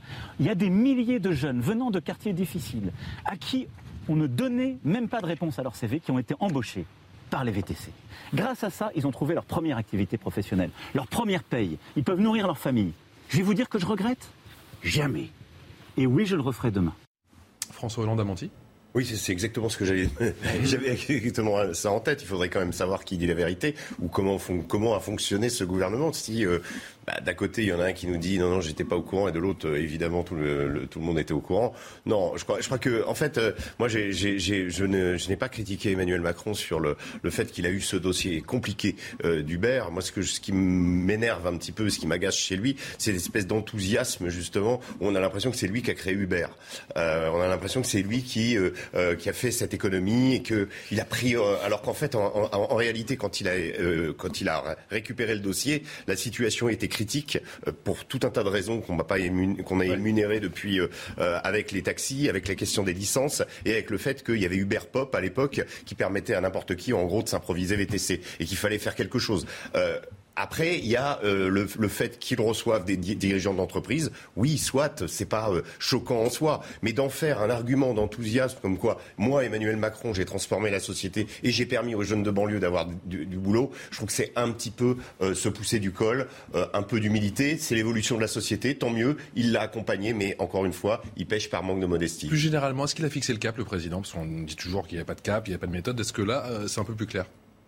Très nettement. Je, comprends toujours pas son cap. Et d'ailleurs, je pense que euh, euh, dans la manière dont il répond aux questions des journalistes, et notamment sur un certain nombre de questions comme euh, la, question des retraites, c'est de plus en plus euh, nébuleux. Euh, il y a, avant les élections, on avait Faut que un ça entre en vigueur à l'été 2023. On avait un calendrier. Aujourd'hui, on a l'impression que la, entre la concertation et la mise en, en, œuvre éventuelle mmh. de cette réforme des retraites, ça sera en 2000. Ça pour les prochains quinquennats, quoi. très honnêtement, c'est reculade sur reculade. Karim. Écoutez, moi, sur l'Ukraine, ça on peut le comprendre. Il dit qu'il ne sait pas où on va, combien de temps ça va durer. On peut le comprendre. Un été très difficile à Il disait pas ça au début de la guerre et il aurait pu nous prévenir à l'époque que ça risquait, que ces sanctions pouvaient se retourner contre nous. Si on analyse l'interview aujourd'hui, ce que euh, Patrice, vous nous demandez de faire, là, on ne peut pas dire qu'il y a un cap, puisqu'on est dans l'inconnu. Mais ça, à la limite, ce n'est pas la, faute du président de la République, mais on est dans l'inconnu. Sur, le, terrain euh, économique et social, prenez le dossier des retraites. Il dit qu'à la rentrée, il va y avoir une table ronde avec les partenaires sociaux. Mais il dit pas, on ne dit pas ce qu'il en sortira. ça veut dire que ce n'est pas un cas. C'est une méthode, ça. C'est pas pareil. Donc, il va y avoir derrière les groupes d'opposition qui vont contribuer. Euh, est-ce que le président qui appelle au compromis saura lui-même en faire et entendre euh, euh, et prendre en compte les amendements des oppositions? Là, c'est une vraie question. Parce qu'on ne peut pas faire au niveau intérieur ce que Poutine nous fait à l'échelle internationale. Poutine, quand il, dit qu'il est ouvert au dialogue, il dit je suis ouvert au dialogue, mais sur mes bases à moi. le président de la République, il ne peut pas dire aux oppositions je suis prêt à un compromis, mais sur mon projet à moi. Donc non, c'est pas ça un compromis. Un compromis, c'est des concessions de part et d'autre. Est-ce qu'il est capable d'en faire? Nous ne le savons pas. Mais aujourd'hui, sur le terrain économique social, sur la réforme du travail, sur tous ces sujets, on n'a pas de précision. C'est le flou artistique. Allez, vous restez avec nous. On parle du 14 juillet, de la soirée hein, ce soir, effectivement, du, 14 juillet. La veille, donc hier soir, ça a été quand même assez compliqué. En banlieue parisienne, est-ce que cette euh, nouvelle soirée s'annonce chaotique? Oui ou non? On en parle dans un instant. A tout de suite. Allez, de retour sur le plateau de Punchline, toujours en direct. Venez, Jonas Haddad, c'est du direct. Je vous en prie, maître Jonas Haddad qui nous rejoint pour la deuxième partie de Punchline. On est ensemble jusqu'à 20h pour faire le point sur l'actualité de ce euh, jeudi soir. Et encore merci d'être toujours aussi fidèle. Alexandre Devecchio vient nous rejoindre. Bonsoir, mon cher Alexandre, rédacteur en chef adjoint au Figaro. Karim Zeribi, toujours présent, consultant CNews. Et vient nous rejoindre Mathieu Vallet. Bonsoir. bonsoir. Monsieur le commissaire, hein, porte-parole du syndicat indépendant des commissaires de police. On parle du 14 juillet, pas du défilé, mais de cette nuit qui est toujours compliquée pour les pompiers et pour les forces de l'ordre en termes euh, sur le plan de la violence, j'entends, juste après le rappel des principaux titres de l'actualité. C'est avec Olivier de Caronfleck. La réforme des retraites reste une priorité pour Emmanuel Macron. Dans l'interview télévisée accordée après le défilé du 14 juillet, il a répété que les Français devront travailler plus longtemps et a évoqué une première entrée en vigueur de sa réforme à l'été 2023. On l'écoute. Je pense qu'il faut ouvrir le dialogue, mais avancer. Je pense que nous, je ne pense pas, je sais que nous devons travailler plus longtemps. Donc il faut simplement, on ne peut pas avoir des, forces politiques ou sociales qui disent il faut aller plus vite pour financer nos services publics. Oui, nous allons être ambitieux sur l'école et la santé, investir de l'argent. Les autres, il faut, faut mieux aider les ménages. Et de l'autre côté, nous expliquer que tout ça se finance d'une manière qu'ils ne décrivent pas. Bon, donc on doit faire cette réforme. Le traditionnel défilé militaire du 14 juillet sur les Champs-Élysées à Paris, marqué ce matin par la présence de soldats de pays de l'Est dans le contexte de la guerre en Ukraine, l'occasion aussi de découvrir le nouveau matériel employé par l'armée. Et tout au long de la journée, le public enthousiaste a pu notamment découvrir des hélicoptères. Harold Iman et Sacha Robin sont allés y voir de plus près. Ici, sur l'esplanade des Invalides, une demi-douzaine d'hélicoptères de guerre se sont posés exceptionnellement sur le gazon. Et nous voyons à la fois des hélicoptères de combat, d'assaut et des hélicoptères de transport. Derrière moi, le Tigre, qui est le redoutable hélicoptère euh, d'attaque, et qui mieux pour en parler que son pilote, le lieutenant Adrien du 1er régiment d'hélicoptères de combat? Cet hélicoptère, c'est un hélicoptère de nouvelle génération, donc un hélicoptère d'attaque-destruction qui est euh, engagé et qui sera engagé s'il y a un conflit à haute intensité euh, devrait arriver. Donc là, il a tous les moyens nécessaires, que ce soit missiles, euh, canons, à la pointe de la technologie. Que ce soit les hélicoptères d'attaque comme le Tigre derrière moi ou les hélicoptères de transport de troupes comme le Caïman ou le Cougar ou le Caracal, le recours à ces instruments de guerre sera de plus en plus fréquent car ils ont déjà fait leurs preuves en Afghanistan et aujourd'hui au Sahel. Près de 4000 hectares brûlés en Gironde, aux alentours de la commune de Landiras. La situation est stabilisée, mais le feu n'est pas encore maîtrisé et situation très incertaine à la teste de bûche près de la célèbre dune du Pilat à cause des difficultés d'accès et des milliers de personnes ont dû être évacuées. Reportage sur place de Michael Dos Santos. Un paysage détruit par les flammes, un crève-cœur pour cet enfant du pays. Ça fait beaucoup de mal. C'est malheureux. Je suis quelqu'un de malheureux. Les animaux, tout ça. Depuis plusieurs jours en Gironde, la nature est mise à rude épreuve. Près de 4000 hectares sont déjà partis en fumée sur les communes de la Teste de Bûche et Landiras. Environ un millier de pompiers se relaient sans relâche pour éteindre ces incendies en dépit des obstacles. On a une forêt relativement inaccessible avec des, chemins, des petits chemins, donc c'est très très difficile. d'accès. Et pour redéployer, c'est d'autant plus difficile. Des difficultés confirmées par les pompiers sur le terrain. On a tout ce qu'il faut. Après, il faut éviter que le vent se lève. Dès que le vent va se lever, il euh, va falloir être prêt euh, pour pouvoir euh, l'attaquer correctement s'il repart. Des feux, loin d'être maîtrisés, qui ont provoqué plusieurs évacuations. Quelques 6000 personnes ont dû quitter leur camping dans le secteur de la Teste. D'autres vacanciers vont eux aussi devoir annuler leur congé. L'enjeu d'ailleurs pour nous aujourd'hui en lien avec les gérants de camping, et, et, on a travaillé avec eux pour leur permettre de récupérer leur listing, tout bêtement, pour prévenir les, les campeurs qui devaient arriver, les touristes aujourd'hui, demain, après-demain, eh ben, de ne pas venir. Dans les prochaines heures, 4000 nouvelles évacuations pourraient être programmées dans le village de Cazaux, près de la Teste de Bûche, en majorité des habitants de la région. Voilà, image signée Marine Sabourin avec euh, Thibault Marcheteau. On va sans plus tarder sur le terrain à la teste de Bûche. Bonsoir Madame la préfète, préfète de Gironde et Nouvelle-Aquitaine, Fabienne Bouchot. Merci d'être avec nous en direct euh, dans Punchline sur CNews. Quelle est la situation sur place? On a ce sentiment que la partie est loin, très loin d'être gagnée. Bonsoir. Oui, je crois que vous avez bien résumé la situation. La situation est, reste euh, extrêmement difficile euh, sur les deux feux. Là, je suis actuellement euh, à, la, à la teste de bûche, mais il y a également des feux difficiles sur l'Andiras, même si je pour être parfaitement honnête, je pense que la situation va un peu mieux sur l'Andiras que sur la teste de bûche. Sur l'Andiras, nous avons quand même 2200 hectares de brûlés. Sur la teste de bûche, nous sommes à 2500 hectares brûlés. Et nous venons euh, d'évacuer euh, le bourg de Cazaux, qui est sur la commune de la teste de bûche. Voilà où nous en sommes. C'est une évacuation préventive. Ça concerne combien, ça concerne combien de personnes, Madame la Préfète? Alors oui, c'est bien sûr, c'est une évacuation préventive. Ça concerne 4000 personnes euh, qui euh, terminent là de quitter leur, euh, habitation, comme nous l'avons fait hier pour 6000 personnes qui étaient dans des campings. Tout ça est préventif, mais c'est important de le faire. Vous l'avez rappelé, effectivement, il y a deux fronts différents, à, à l'Andiras et donc à la Teste de Bûche. quel est le dispositif sur place? Et faut-il s'attendre, encore une fois, dans les prochaines heures, à des renforts concernant les soldats du feu?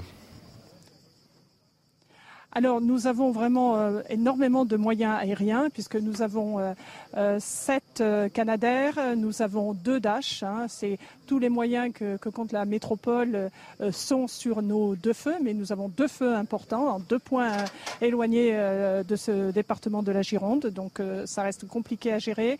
Et nous avons plus de 1000 hommes qui sont hommes et femmes qui sont sur le terrain, qui viennent bien sûr du département, mais aussi de la zone et aussi du national. Il y a une très belle solidarité nationale qui vient de partout en France grâce à l'action de la sécurité civile elle s'exprime justement cette solidarité nationale? Eh bien, elle s'exprime euh, par euh, des colonnes de renfort euh, qui font à peu près 70 à 75 personnes, qui arrivent même de la zone sud-ouest, qu'on sait aussi euh, toujours très sensible à ce genre d'incendie. Eh bien, nous avons des, pompiers ici euh, qui viennent des Bouches-du-Rhône. Nous allons les aider quand ils sont en difficulté sur leur secteur. Eh bien, ils nous rendent l'appareil aujourd'hui et, je les remercie. Alors sur place, nous avons une, je dirais une, organisation qui permet de répondre à la situation. Bien sûr, nos pompiers luttent contre le feu, c'est leur, leur action première et ils le font avec euh, un courage, un dévouement exceptionnel. Je reviens juste à l'instant de, la tête de feu euh, avec le, directeur du SDIS et vraiment je les ai vus à l'action hein, puisque là on a des habitations euh, à protéger. Alors ça c'est le travail des, pompiers bien sûr en première ligne. Derrière vous avez la police qui aide aux évacuations, qui va toute la nuit avec des CRS surveiller les habitations parce que si on veut que les gens partent, il faut qu'ils nous fassent confiance dans la surveillance de leur maison. Et puis on a bien sûr aussi, et c'est important, quatre communes, les quatre communes, euh, la Teste de Bûche, Arcachon et deux autres communes autour, qui se sont euh, unies euh, pour accueillir les personnes, qui ont mis en place un numéro vert pour des appels de gens qui vous poseraient des questions. Enfin, vraiment, une très belle organisation, très solidaire les uns avec les autres, et je tenais à la saluer. Madame la préfète, vous avez évoqué effectivement cette tête de, feu. On a plusieurs témoignages qui sont assez effrayants. Est-ce que vous pouvez nous la, nous la décrire? Ça concerne quel périmètre et avec des flammes de quelle hauteur? Alors, alors, on a. Alors, c'est pas tellement des flammes en hauteur puisque je, je les ai vues. Euh, c'est plutôt des flammes puisqu'on est on est face à là actuellement là où je suis allée, c'est une forêt de pins. Euh, donc, c'est surtout des flammes au sol, euh, mais extrêmement importantes qui montent le long de, euh, des arbres et, et qui euh, se propagent aussi par des par les racines des arbres. C'est comme ça que parfois ils arrivent à, elles arrivent à passer à passer des routes et qu'on les retrouve euh, plusieurs mètres plus loin. Elles arrivent à sauter des obstacles qu'on a fait obstacle à un endroit, elle arrive à dépasser euh, l'obstacle que nous avons fixé. Et puis il y a aussi euh, un inconvénient, c'est le vent. Depuis le début de ces incendies, nous avons un vent qui n'est pas stable, euh, qui, qui va dans plusieurs sens et qui nous oblige chaque fois à repositionner les hommes et les largages. Donc voilà, c'est vraiment un, combat que mènent nos pompiers avec beaucoup vraiment un, grand dévouement, mais aussi un grand professionnalisme. Mais on le sait, et, là, je crois que tous les habitants ici euh, le constatent euh, et, sont en confiance avec leurs pompiers. Fabienne Bouchot, vous avez évoqué effectivement l'évacuation de ces 4000 personnes dans ce, cette commune de, de. Il faut s'attendre malheureusement à d'autres évacuations dans les prochaines heures alors, je crois qu'il faut, il faut être prudent. Je, je, pense que cela peut se produire, comme euh, j'espère que ça ne se produira pas, mais il faut euh, rester euh, lucide. Cela peut effectivement continuer, puisque la première des priorités, c'est de préserver la vie humaine. Enfin, dernière question, on était il y a quelques instants juste avant vous, effectivement avec Patrick Davec, qui est le maire de la, la thèse de Bûche, on l'a senti fatigué forcément. Ça fait trois jours que vous tous, vous êtes... Mmh au plus près euh, des soldats du feu. Ça fait trois, jours, également trois nuits. On a senti qu'il était carrément en colère avec ce sentiment de, gâchis, ce sentiment que cette situation a pu être euh, clairement évitée. Mmh. Ah, je crois que je, je, suis au quotidien avec lui. Bon, je crois que lui, il vit, il vit ici, euh, il connaît chacun, chacun des lieux qui sont concernés par l'incendie. Donc c'est, c'est dur euh, moralement euh, pour lui. Puis la fatigue, c'est sûr, se, se, fait sentir.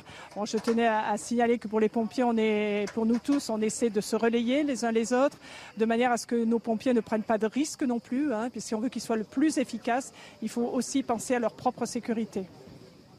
Merci beaucoup, Madame la Préfète. Merci de nous avoir accordé ces minutes précieuses. On vous laisse Merci bien sûr à, vous, à, vous, à, vos occupations. On sait que vous avez des rendez-vous très importants. Fabienne Bouchot, préfète de Gironde et de Nouvelle-Aquitaine. Merci, Merci, également à Thibault Marcheteau et, et, à Marine Sabourin, nos envoyés spéciaux sur place, que l'on retrouve dans, dans, un instant. Peut-être un, un, mot sur ces soldats du feu qui, comme les policiers, Mathieu Vallet, font montre de détermination, qui ont défilé effectivement ce matin au 14 juillet, qui ont été forcément très applaudis.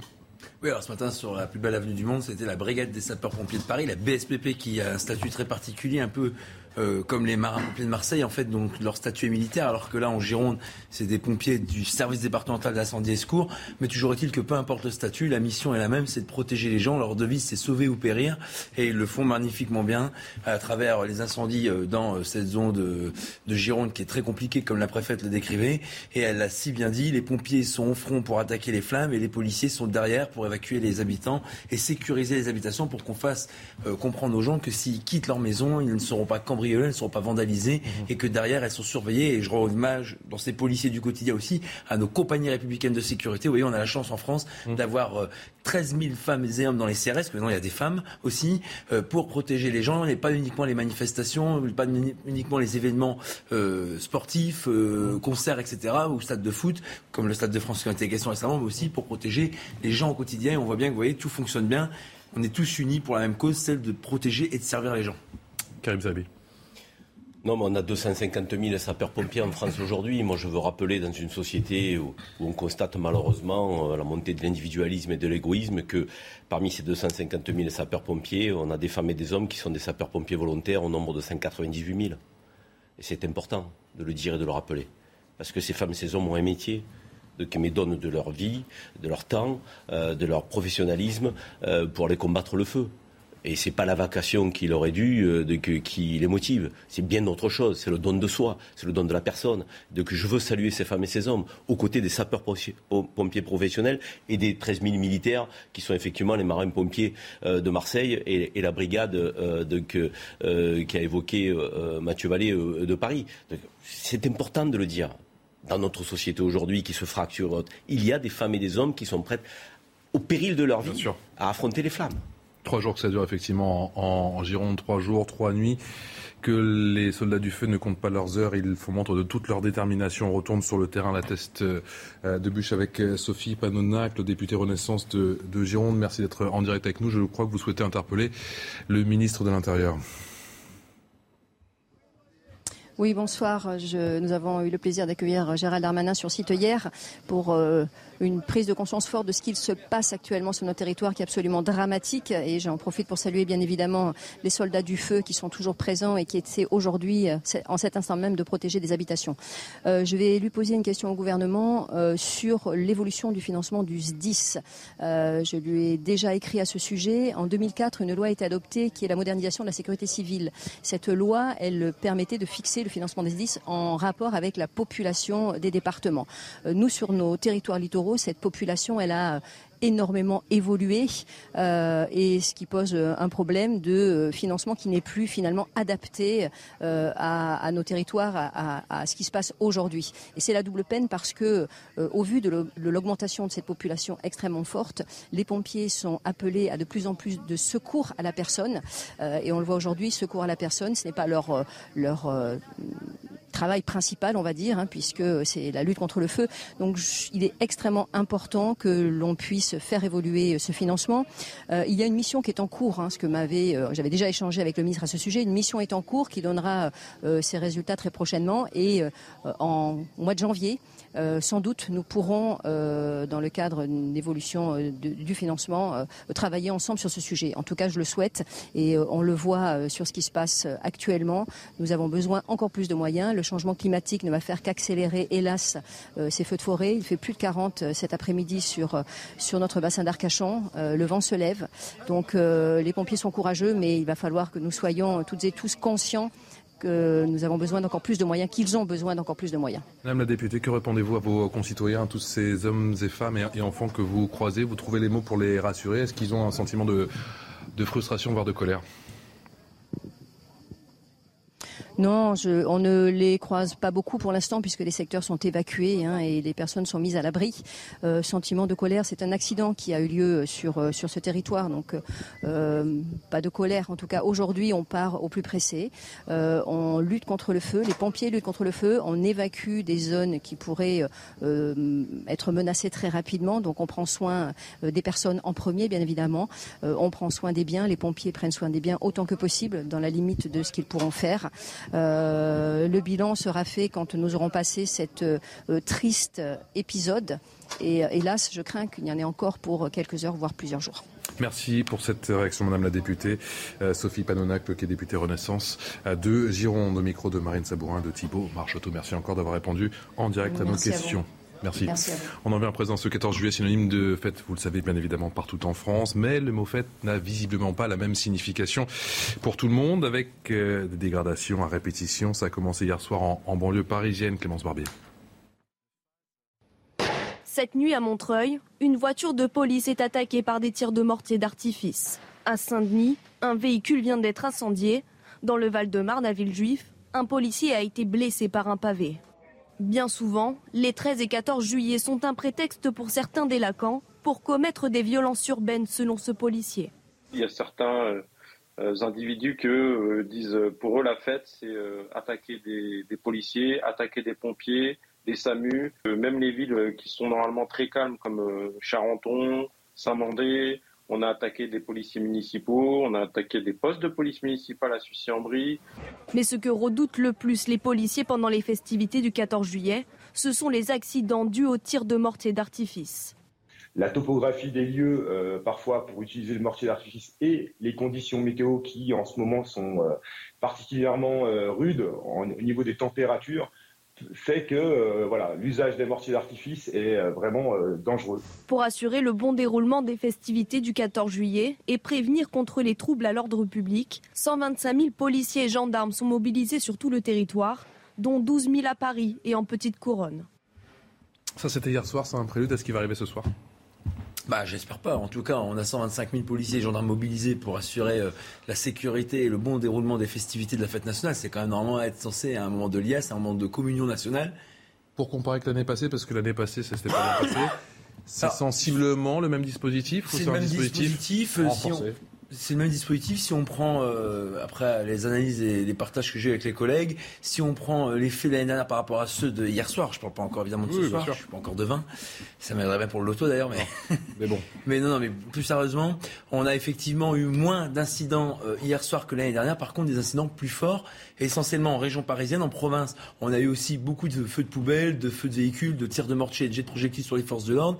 On déplore au niveau national cinq policiers blessés et en petite couronne et Paris, puisque vous savez que dans la police nationale, on distingue les deux entités, le reste de la France et Paris et Atramuros, sa petite couronne, on a eu des faits importants. Je ne sais pas si je vous l'ai dit maintenant, vous faites un peu tour de plateau, mais en tout cas, par exemple, à Roubaix, on a eu un policier qui a été brûlé au second degré par un tir de mortier dans le quartier du Nouveau Roubaix. Donc vous voyez que les mortiers peuvent blesser, voire grièvement blesser. On a eu à Villejuif aussi une tentative d'homicide sur des policiers où des voyous ont tendu un guet-apens à des policiers de la police secours, c'est ces policiers du quotidien que vous voyez dans des véhicules de police, qui ont été pris à partie par des voyous qui ont lancé des parpaings. On est passé à côté d'un drame. Le policier. C'est ça, c'est pas seulement euh, on met le feu à une ou deux poubelles. C'est accompagné de véritables bah, Malheureusement, malheureusement, euh, il y a une banalisation euh, des attaques des policiers à coups de mortier, de projectiles et de vouloir se faire du policier, notamment le 31 décembre, le 13 juillet, euh, lorsque normalement on a des épisodes ou des événements où il doit y avoir un partage festif que maintenant on n'a plus et qui se transforment en véritable calvaire pour les policiers et les gendarmes parce qu'ils sont violemment pris à partie jusqu'à vouloir attenter à leur vie.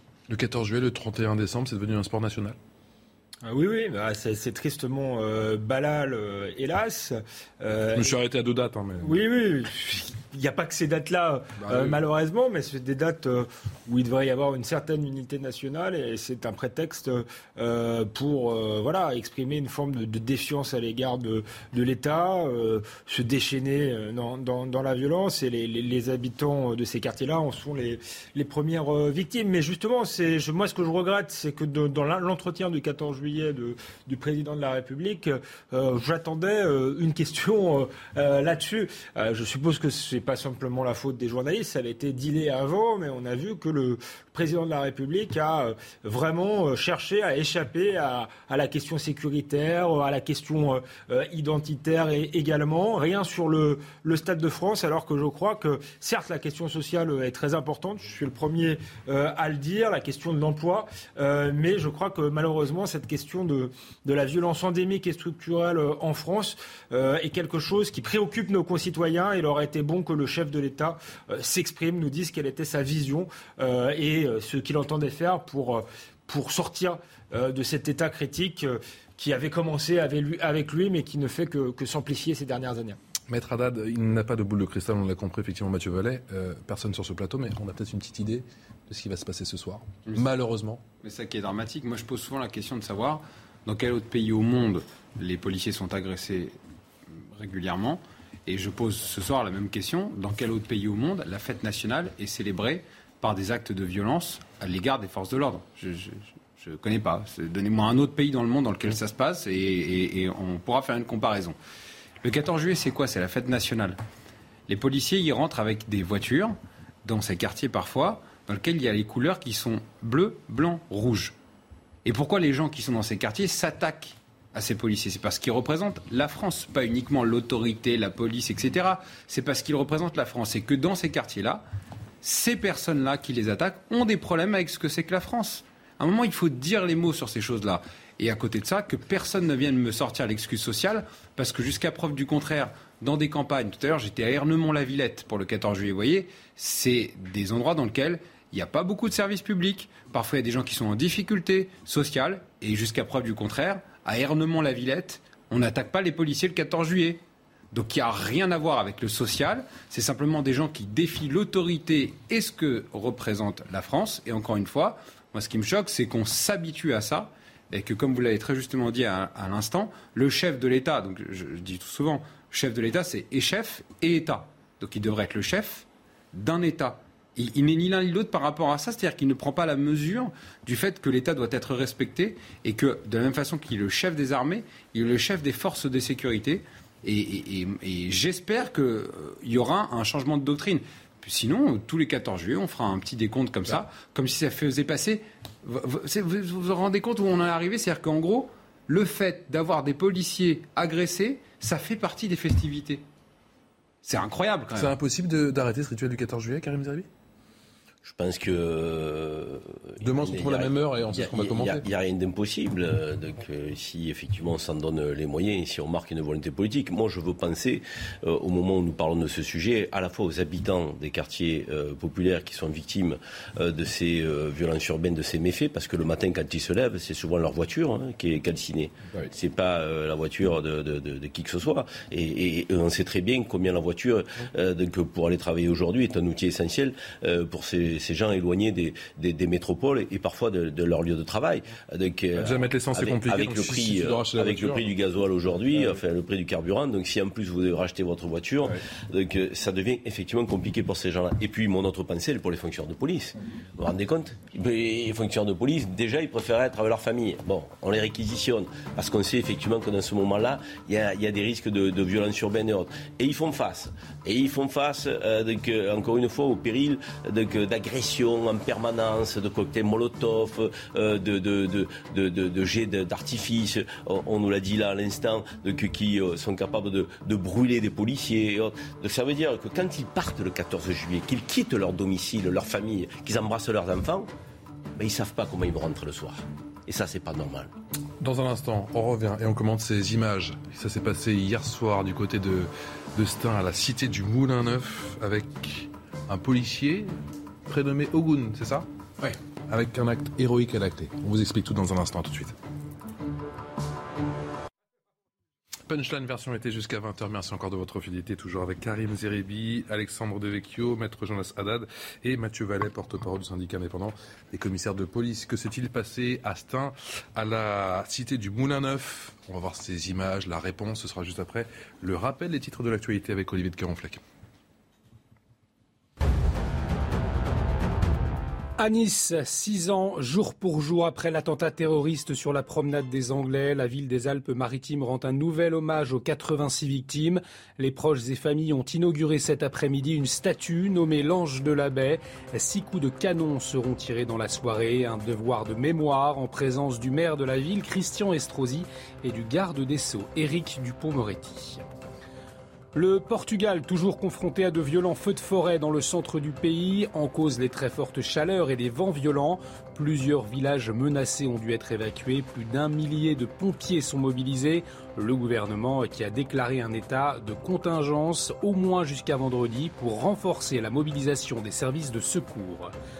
Et puis le président du Sri Lanka annonce sa démission au Parlement par email. Le courriel a été transmis au procureur général pour examiner les aspects légaux avant d'être formellement accepté. Le président sri-lankais qui a fui mercredi dernier alors que le pays traverse une profonde crise sociale, politique et économique.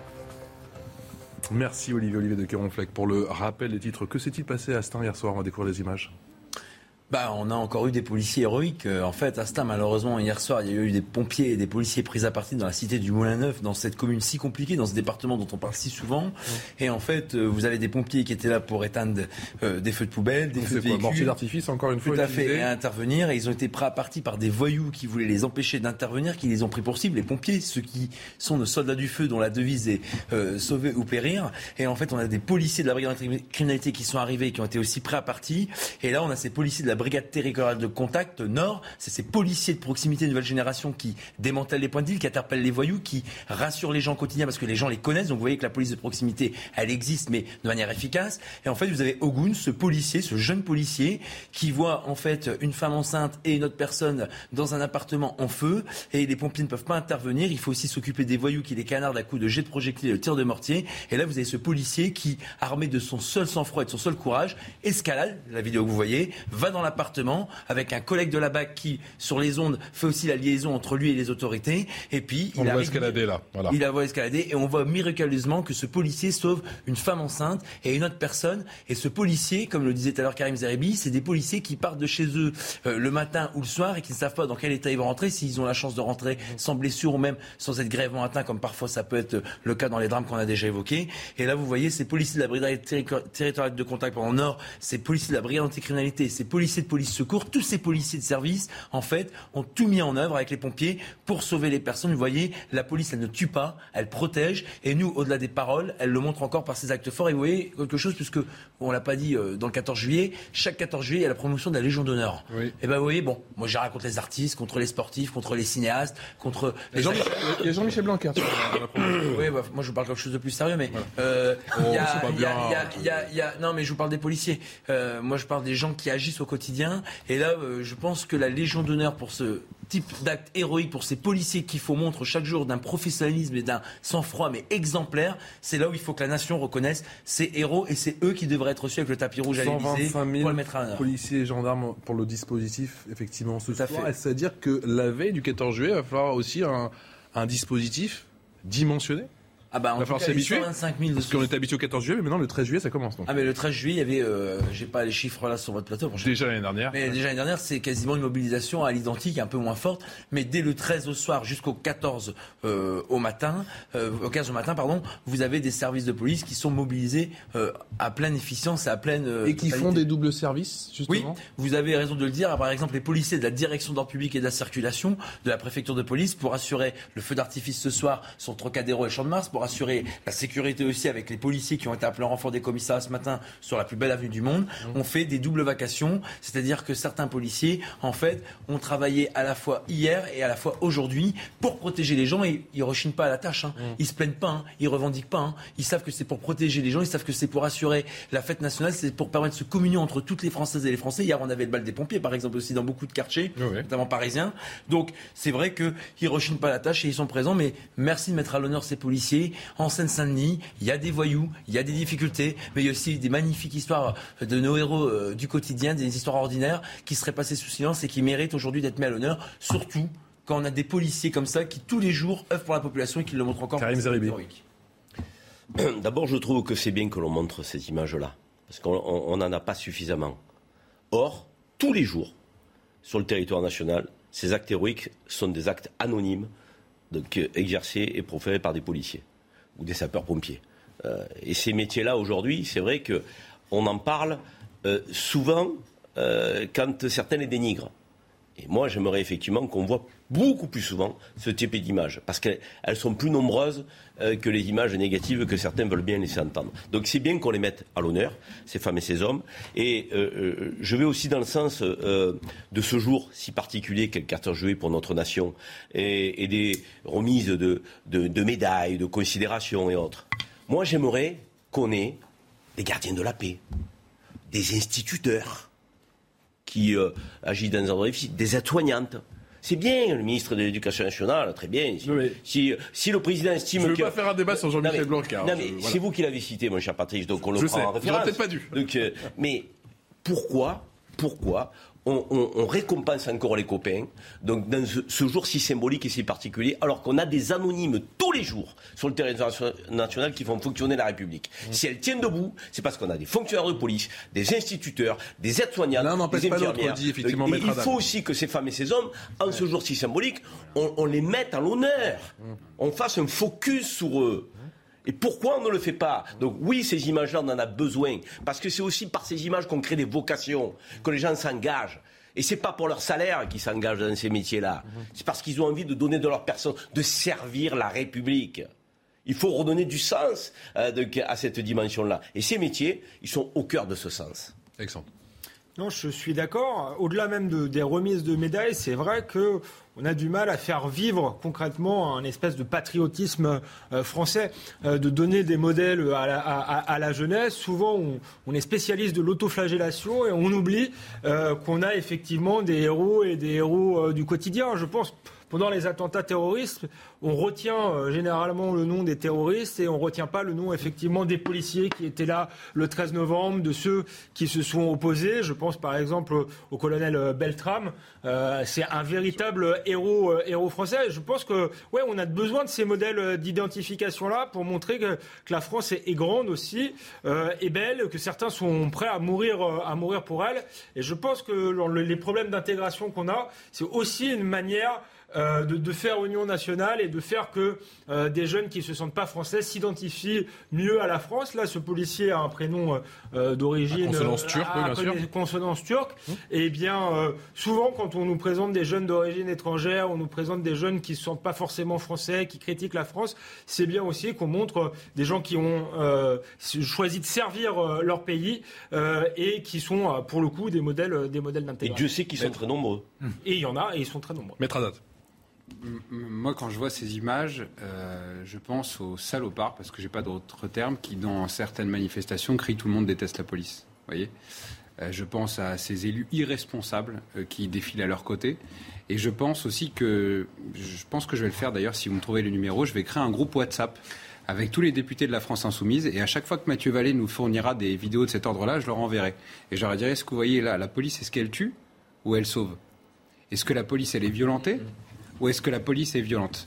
Est-ce que vous pouvez encore une fois tolérer de, prononcer ces mots-là quand vous voyez d'ailleurs, puisque vous, vous avez la vidéo, mais on voit, il faut aussi qu'on parle des gens qui caillassent les pompiers, quoi. C'est-à-dire, un, moment, ces gens-là sont juste des, dingues de, caillasser les pompiers en pleine intervention et obliger un policier à devoir y aller.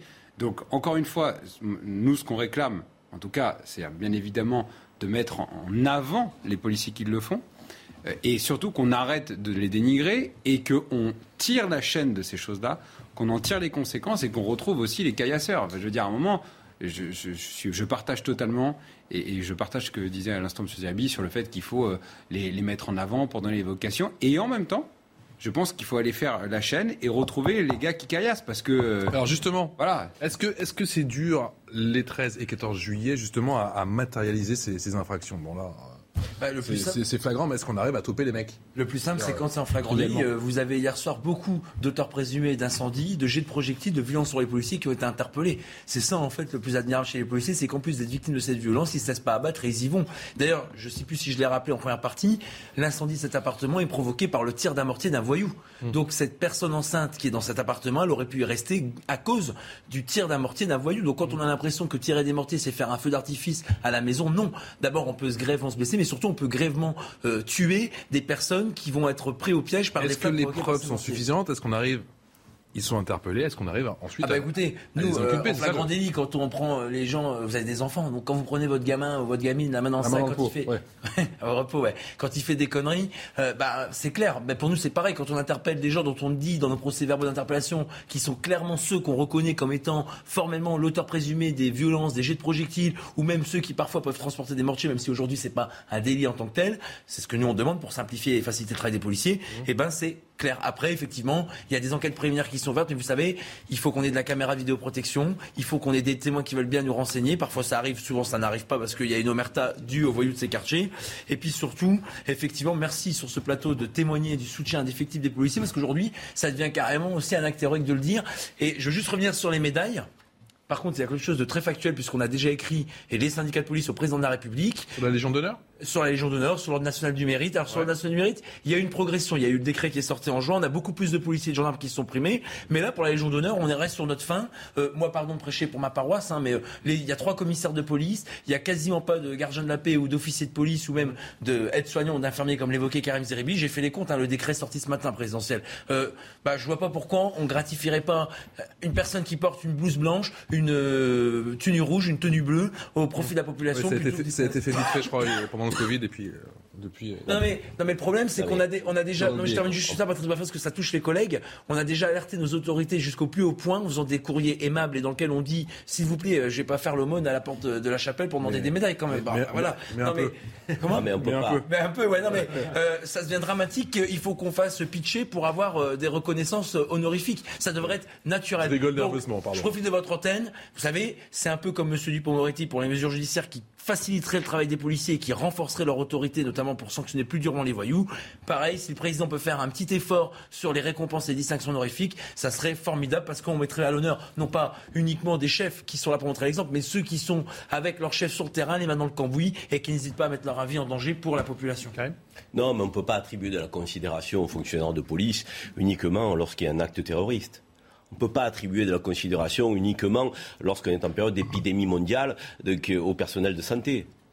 à un moment donné, il faut qu'on sorte quand même de ces événements dramatiques et, pour lesquels on sait très bien qui va faire rempart. Ce sont ces femmes et ces hommes. Mais au-delà de ces actes dramatiques euh, et, qu'on espère effectivement euh, qu'ils soient le moins nombreux possible, il y a la vie quotidienne. Et dans le cadre de la vie quotidienne, du fonctionnement de notre pays, de notre République, ils sont là.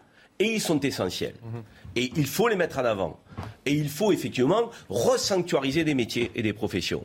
Parce que la République ne tient que parce que ces femmes et ces hommes s'engagent. Et encore une fois, moi j'aspire à deux dimensions. Un, qu'on les rémunère mieux parce que les salaires de base, lorsque vous rentrez dans ces institutions, dans ces services publics, donc, ne sont pas à la hauteur des enjeux. Et deuxièmement, oui, que lors de ces moments symboliques, on puisse les considérer et les reconnaître, comme il se doit.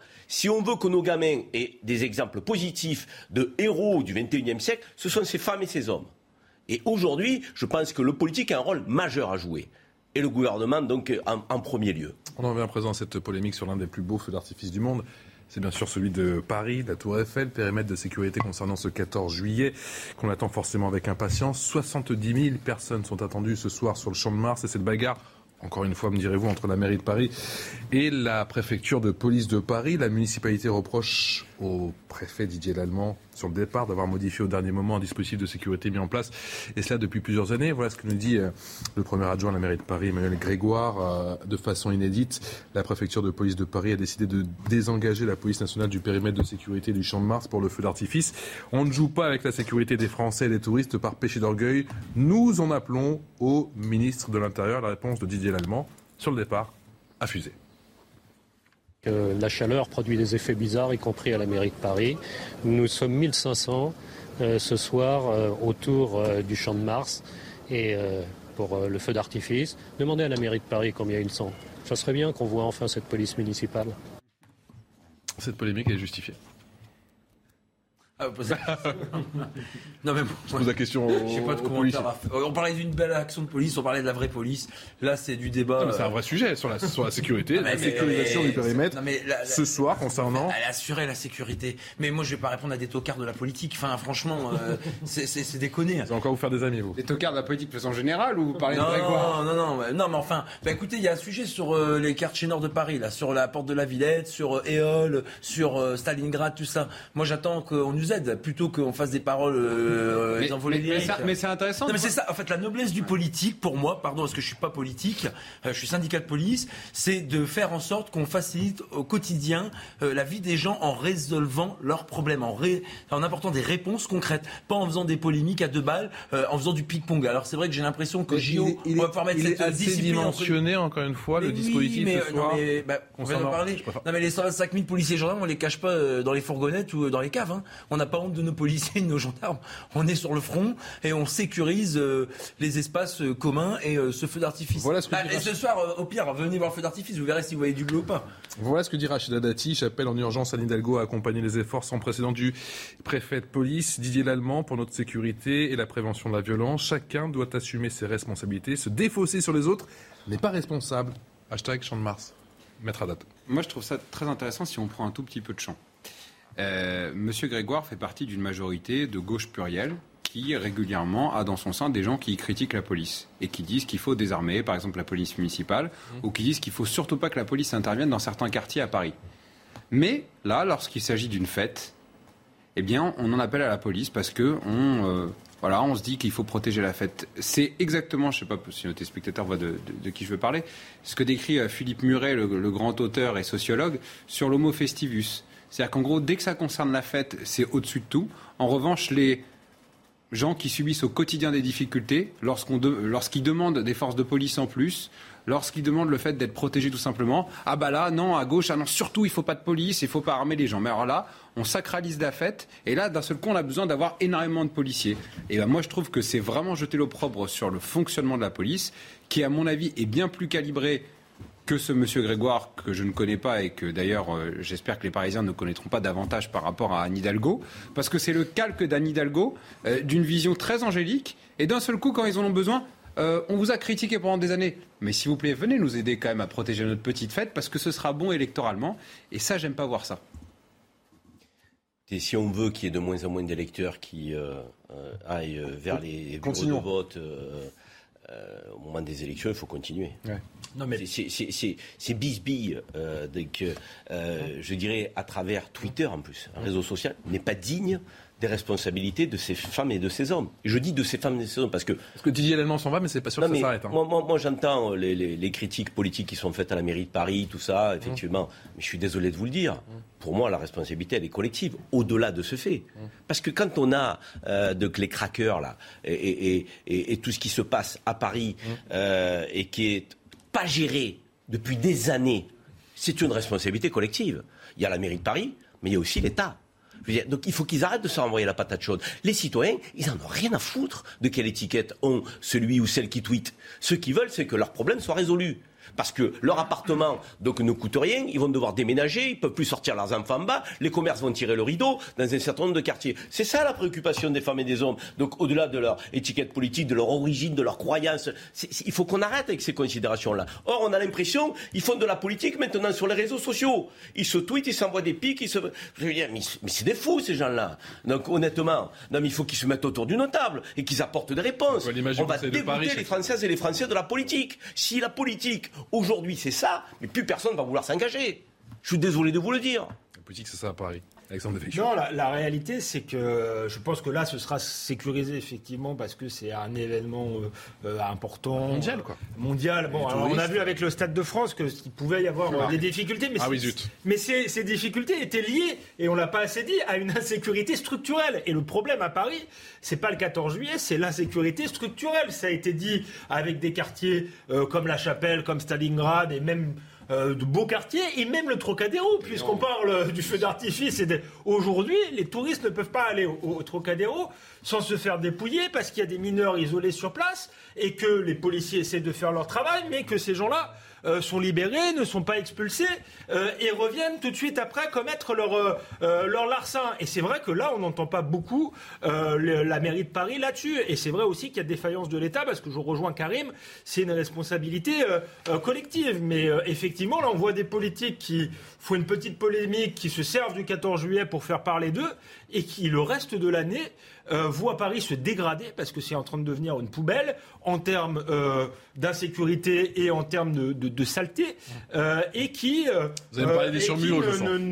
voilà. Et On va parler surmulots et qui là sont, sont aveugles, euh, bizarrement, euh, sont aveugles euh, et, font comme s'il n'y avait pas de problème à Paris. Quand on voyage ailleurs en Europe, dans les grandes métropoles, c'est impressionnant la dégradation de Paris ces dernières années. 2,40 m, c'est la hauteur du mur qui a été construit, qui va être construit à Arles après la mort d'un adolescent de 15 ans dans une fusillade survenue à proximité d'une école élémentaire. La ville a donc décidé d'ériger un mur devant l'établissement, bien que l'objectif eh bien, soit de protéger les enfants. Cette construction divise un peu plus les riverains. Stéphanie Roquier. Au cœur du quartier de Griffeuil, à l'est d'Arles, cette école se barricade. Les grilles en fer sont en train d'être remplacées par un mur de plus de 2 mètres de haut.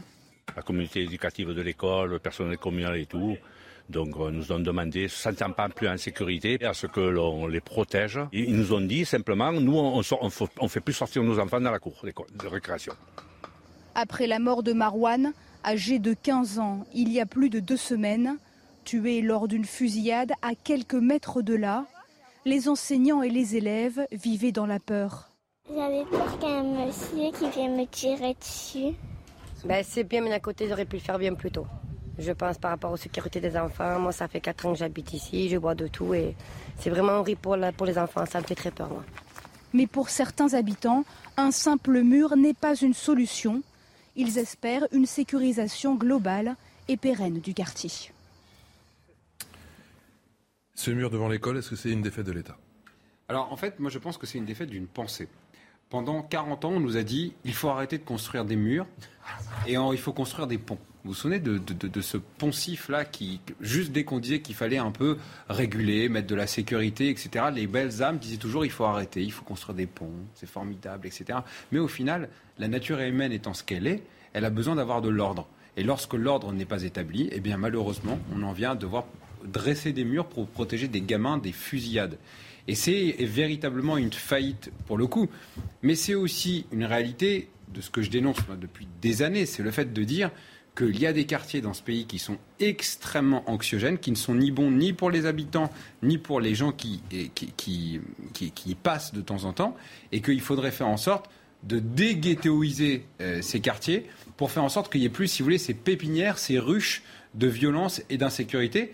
Parce que le gamin qui grandit dans une école dans laquelle il y a un mur à côté, mais qu'est-ce qu'il voulait qu'il pense? Comment voulez-vous qu'il se projette? C'est bien beau après de vouloir faire des, théories et des doctrines économiques, mais quand vous, grandissez là-dessus, bah à terme, en fait, on se sépare. Et, cette séparation physique qu'on voit se mettre en place, euh, elle était auparavant réservée à des pays comme l'Afrique du Sud ou comme euh, certains quartiers des États-Unis. Au Brésil, Au Brésil, dans lequel les gens se barricadent et dans lequel on ne se parle plus. Et la force de la France, c'était la capacité de se mixer. Vous voyez ce qu'on on disait la semaine dernière, la France des bistrots, dans lequel les gens se rencontrent, etc.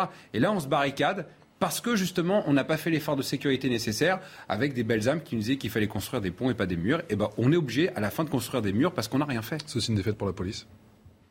Ah ben non, mais moi je vais être très simple, euh, Patrice doit faire, c'est qu'au lieu de construire des murs autour des écoles pour enfermer les gamins, il faut construire des murs de prison pour enfermer les voyous et que les communes aujourd'hui rechignent à construire des prisons. Si on veut 40 000 places de prison, parce que c'est nous le chiffre que notre syndicat de police avance pour pouvoir exécuter les peines et pouvoir avoir une réponse pénale ferme, c'est-à-dire que même si on a des magistrats qui veulent rendre des condamnations au nom du peuple français sévères, aujourd'hui on manque de places de prison pour rendre effectives les condamnations qui sont rendues au sein de nos tribunaux judiciaires. Donc moi, je suis navré de voir qu'on construit des murs autour de nos gamins plutôt que des murs de prison. Et surtout, euh, la police à Arles, c'est la police des Bouches-du-Rhône, hein, donc les Pucos, Rodaniennes et Rodaniens qui sont engagés dans cette on a eu 12 policiers qui sont arrivés depuis un an, qui font des démantèlements de trafic, de réseaux, de dealers, de guetteurs tous les jours dans ce quartier. Et j'avais eu l'occasion d'échanger euh, sur euh, un autre plateau avec une mère et son gamin. Je donnais une promesse qui n'est pas celle qui engage Mathieu Vallée, mais la police nationale, c'est que les policiers ne lâcheront jamais ses habitants, quoi qu'il arrive, quoi qu'il en coûte. Ou alors, euh, combien ça coûte, j'en sais rien, mais en tout cas, nous, on est là, on est présent et on répondra toujours présent à ces gens parce qu'ils n'ont que la police, la sécurité, la patrie comme seul bien commun pour être. Rapidement, s'il vous plaît, Alexandre et, Karim, le symbole est terrible. Non, le, symbole est terrible. Ça rappelle le, mur de Donald Trump. Beaucoup donnaient des, leçons de morale, mais euh, à force de ne pas vouloir contrôler les, frontières, parce que c'est aussi lié à une situation qui s'est dégradée avec une immigration pas ah bah, intégrée, ils ont, on construit effectivement des murs à l'intérieur des villes et on nourrit euh, le, séparatisme. Donc il faut, je pense, être plus réaliste sur certaines situations, que ce soit avec les murs de prison ou avec nos frontières, pour éviter que demain il y ait des morts partout en France. Et je le dis souvent, notre pays est en voie de tiers-mondisation.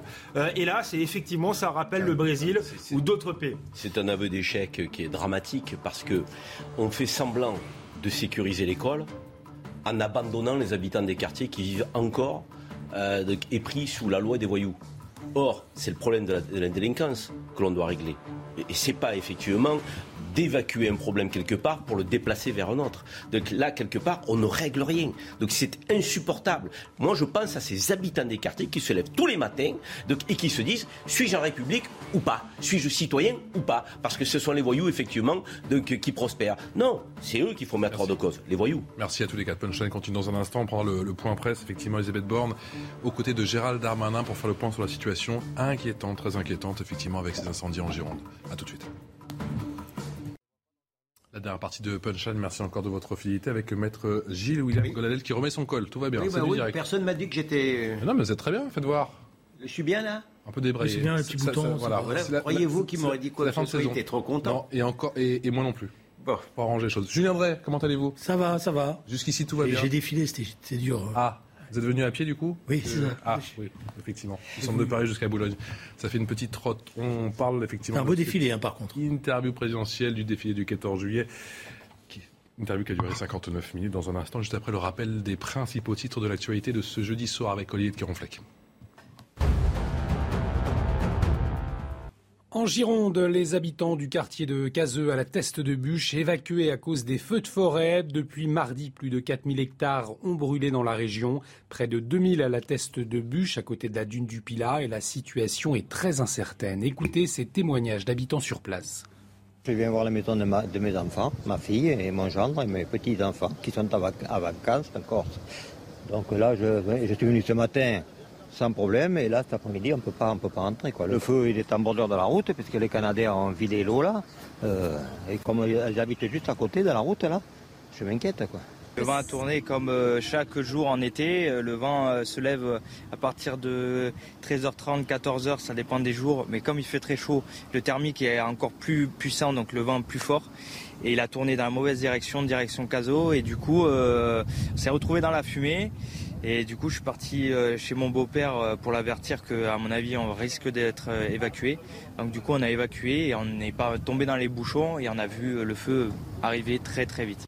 Ce sont désormais 11 départements qui sont placés en vigilance orange canicule, essentiellement dans le sud de la France. Météo France recommande aux habitants des zones concernées d'être très vigilants. Un pic de température est attendu lundi avec des pointes entre 40 et 42 degrés sur certaines régions. À Nice, six ans, jour pour jour après l'attentat terroriste sur la promenade des Anglais, la ville des Alpes-Maritimes rend un nouvel hommage aux 86 victimes. Les proches et familles ont inauguré cet après-midi une statue nommée l'Ange de la Baie. Six coups de canon seront tirés dans la soirée. Un devoir de mémoire en présence du garde des Sceaux, Éric Dupont-Moretti, et du maire de la ville, Christian Estrosi. On l'écoute.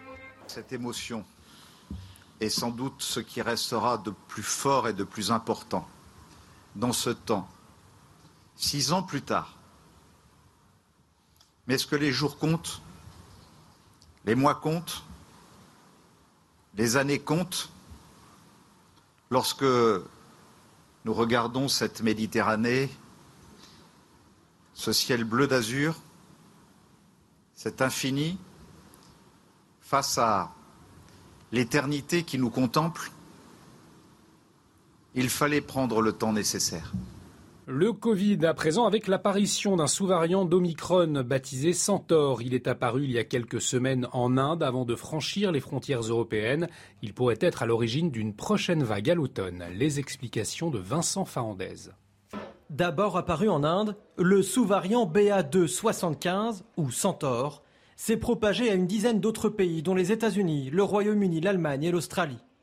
Les Pays-Bas ont annoncé avoir détecté le premier cas de ce variant, surveillé de près car potentiellement plus résistant au vaccin. le problème, c'est qu'il est en train de se répandre à vitesse grand V. Donc il serait aussi très contagieux, voire à supplanter le BA5. Et ensuite, il a des mutations. Sur, il a huit mutations sur la protéine Spike, dont une qui semble déjouer les anticorps. Sa dangerosité potentielle et sa contagiosité inquiètent les spécialistes en vue des mois à venir. Les mutations détectées sur sa protéine Spike laissent penser qu'il est candidat pour alimenter une nouvelle vague à l'automne. L'OMS a placé cette mutation sur la liste noire des sous-variants à surveiller. Le Tour de France avec la victoire aujourd'hui du Britannique Tom Pitcock, le champion olympique de VTT, a maîtrisé la montée de l'Alpe d'Huez pour gagner en solitaire cette douzième étape. Le Danois Jonas Vingegaard conserve le maillot jaune de leader et ne cède rien à Tadej Pogacar, second au classement général.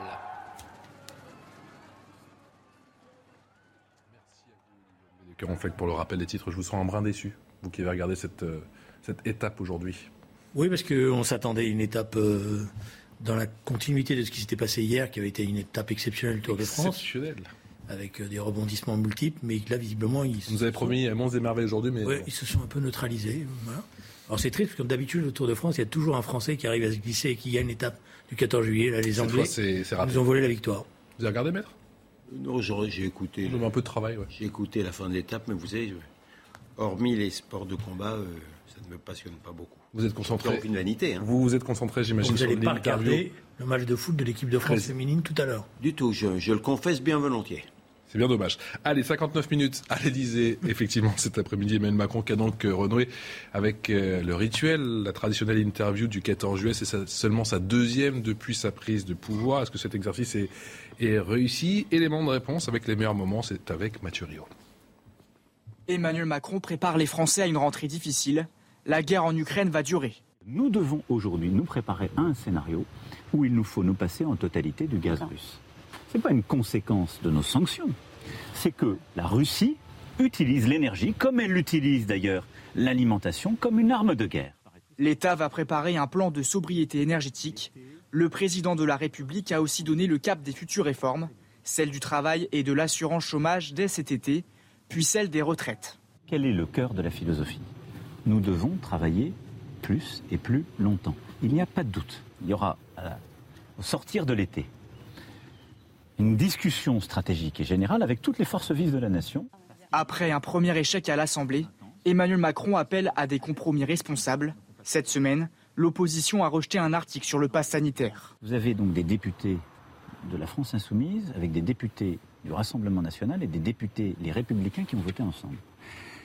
Je ne crois pas que les députés les républicains se soient engagés devant leurs électeurs à voter avec la France insoumise et le Rassemblement national pour empêcher qu'on mette en place un pass aux frontières. Il n'y a de majorité contre le gouvernement qu'avec cet attelage baroque. En cas de blocage parlementaire, Emmanuel Macron évoque la possibilité de recourir au référendum et bon nombre de réactions dans l'opposition suite à cette interview présidentielle. A commencé par Boris Vallot, le président du groupe PS à l'Assemblée. Le projet d'Emmanuel Macron pour les cinq prochaines années, c'est donc de refaire les ordonnances travail, la réforme de l'apprentissage, la réforme de l'assurance chômage et celle des retraites, un disque rayé ou un aveu d'échec. Est-ce que c'est bien résumé? Je ne suis pas convaincu que puisse résumer l'intervention d'Emmanuel Macron à cela. Ça, je pense c'est un peu le, catéchisme politique. Euh, du président du groupe socialiste. Euh, je pense que l'intervention du président de la République, elle avait une mission, c'était de faire taire les rumeurs comme quoi il n'était plus là, qu'il était euh, en train de vagabonder, qu'il avait, j'ai même entendu des, expressions de burn-out, etc. Et donc dans la forme, je pense que c'est la chose la plus importante, c'est la forme. La forme, il a voulu, je pense, montrer qu'il était là, euh, qu'il était, qu'il, avait gardé sa combativité, sa vista, oui, sa vista, etc. Et de ce point de vue-là, je pense que c'était ça l'objectif. C'est pour ça qu'il n'y a pas d'effet d'annonce. Il ne voulait pas qu'il y ait de polémique autour. Et il savait en plus que s'il faisait des effets d'annonce, avec en plus les déclarations qu'il avait faites il y a 48 heures, ça risquait de devenir un nouveau éruptif. Donc j'ai l'impression que, bon, il, a, il, a, il a été au plus près, comme on dit euh, dans, pour les navigateurs, c'est-à-dire euh, euh, je dis que je garde les caps et puis on va voir comment les choses vont évoluer dans les semaines à venir. Voilà. Le message c'était ça, Maître Golnadel, je suis là, je suis bien là, aux grandes dames des oppositions, peu importe Je ne sache pas qui est démissionné on devait bien s'attendre à, ce genre, de performance. Dans la forme, il est toujours bon. Il parle bien. Il est sympathique. Euh, sans vouloir diminuer ses mérites, on ne peut pas dire que les deux journalistes lui aient posé des questions extrêmement embarrassantes d'ailleurs sur les problèmes du Stade de France ou d'autres choses. Hein. C'était dans le cadre d'une ambiance décontractée en plein air. Hein. Le régalien aux abonnés absents. Oui, ah bah, euh, que, alors là, Stade de France, euh, sécurité, immigration, ça n'intéresse pas ces, journalistes-là. Hein. Bon, mais euh, ceci posé, donc j'ai rien à dire sur, sur, sur la manière dont, dont il, dont, il s'est exprimé, avec plus d'urbanité qu'il y a quelques, il y a quelques jours. Euh, il est également, euh, je trouve, il est également un peu moins, euh, mais alors c'est peut-être un partage des rôles, hein, je ne suis pas non plus d'une candeur excessive, mais il est quand même, il jette moins l'exclusive que sa Madame Borde de Première ministre. Il ne dit pas qu'il ne faut pas, qu'il faut pas attendre les voix du RN ou de je ne sais qui. C'est quand même, voilà, c'est quand même un peu plus, un peu plus ouvert de principe. Maintenant, je me permets quand même, sur un point, quand même, lorsqu'il parle de coalitions baroques qui ne veulent pas, qui ne veulent pas, euh, qui ne veulent pas euh, qu'il y ait des contrôles aux frontières, pas ça, pas lui. Vous savez quoi? Je vous connais par cœur. Je m'en doutais. On va l'écouter. Sur l'opposition baroque. Vous venez de m'interrompre grossièrement. Je sais. Bon, très bien. Alors, je, prends, je prends mes aises. Je réagirai après. Et vous reprenez votre démonstration. On l'écoute, effectivement. Est-ce que vous avez peur de passer un, quinquennat euh, à, voir vos projets retoqués Non. Non. Qu'est-ce qui vous permet de dire ça comme cela? Parce que je crois à l'esprit de responsabilité des formations politiques qui sont à l'Assemblée. L'exemple que vous décrivez, qui est sans doute ce qui peut arriver, un coup de chaud nocturne. Peu de personnes présentes dans votre propre camp Je ne suis pas là pour. Euh, la majorité fait un travail remarquable et nos députés euh, mais nos deux chambres font un travail remarquable. Nos députés comme nos sénateurs euh, sont, quelle que soit leur sensibilité politique, des femmes et des hommes engagés au service de la nation et, jouent un rôle essentiel. Mais qu'est-ce qui s'est passé l'autre soir? Vous avez donc des députés de la France insoumise avec des députés du Rassemblement national et des députés, les républicains, qui ont voté ensemble. Je ne crois pas que les députés, les républicains, se soient engagés devant leurs électeurs à voter avec la France insoumise et le Rassemblement national pour empêcher qu'on mette en place un pass aux frontières. Donc c'est eux que vous appelez à la responsabilité. Ce sont les républicains. C'est un symbole, c'est un message qui vous a été envoyé D'abord, je dis, il n'y a de majorité contre le gouvernement qu'avec cet attelage baroque baroque de femmes et d'hommes qui se combattent complètement et disent nous sommes incompatibles. Il ne peut pas être adapté à une question aussi sérieuse que les retraites, c'est ce que vous voulez dire Et la deuxième chose, c'est que je pense qu'ils auront du mal à expliquer devant leurs électeurs ce qu'ils ont fait l'autre soir. Je crois d'ailleurs dans la sagesse de ces mêmes parlementaires pour les textes qui viennent et dans la sagesse des sénateurs qui, avec le gouvernement, sauront rétablir un texte qui nous permettra d'aller au bout. Donc oui, je pense qu'il y aura euh, une responsabilité collective qui prévaudra. Pour trouver des compromis, ça va être compliqué. Mais attendez, franchement, là, j'ai du mal à suivre le raisonnement. D'abord, qu'est-ce qu'il a contre le baroque? C'est pas mal le baroque. La musique du baroque, c'est plutôt bien. Je veux dire, on peut, il peut y avoir. Non, mais attendez, non, mais je parle au premier degré. Il peut y avoir des rencontres sur un texte particulier entre Pierre et Paul et Jacques. Franchement, sur le principe même, compte tenu en plus de la physionomie de, la nouvelle chambre, ils ne vont pas pouvoir euh, répéter ça longtemps. Ensuite, sur le fond, euh, j'allais vous le dire, enfin, pas ça, pas lui, euh, sur le fait, sur le fait que on, veut empêcher les contrôles aux frontières. J'aurais passé, j'ai passé des mois justement à le demander et, d'une certaine manière à m'originer, Monsieur. Euh, Macron, qui nous expliquait savamment qu'un un virus n'avait pas de passeport.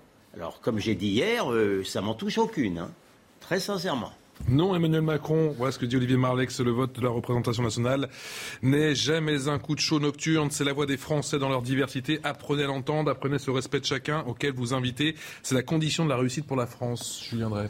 Alors, euh, je pense qu'à un moment donné ou à un autre, il va falloir sortir de ce schéma stéréotypé de la, de la diabolisation des uns et des autres. Il y a une assemblée, il y a des députés, ils votent.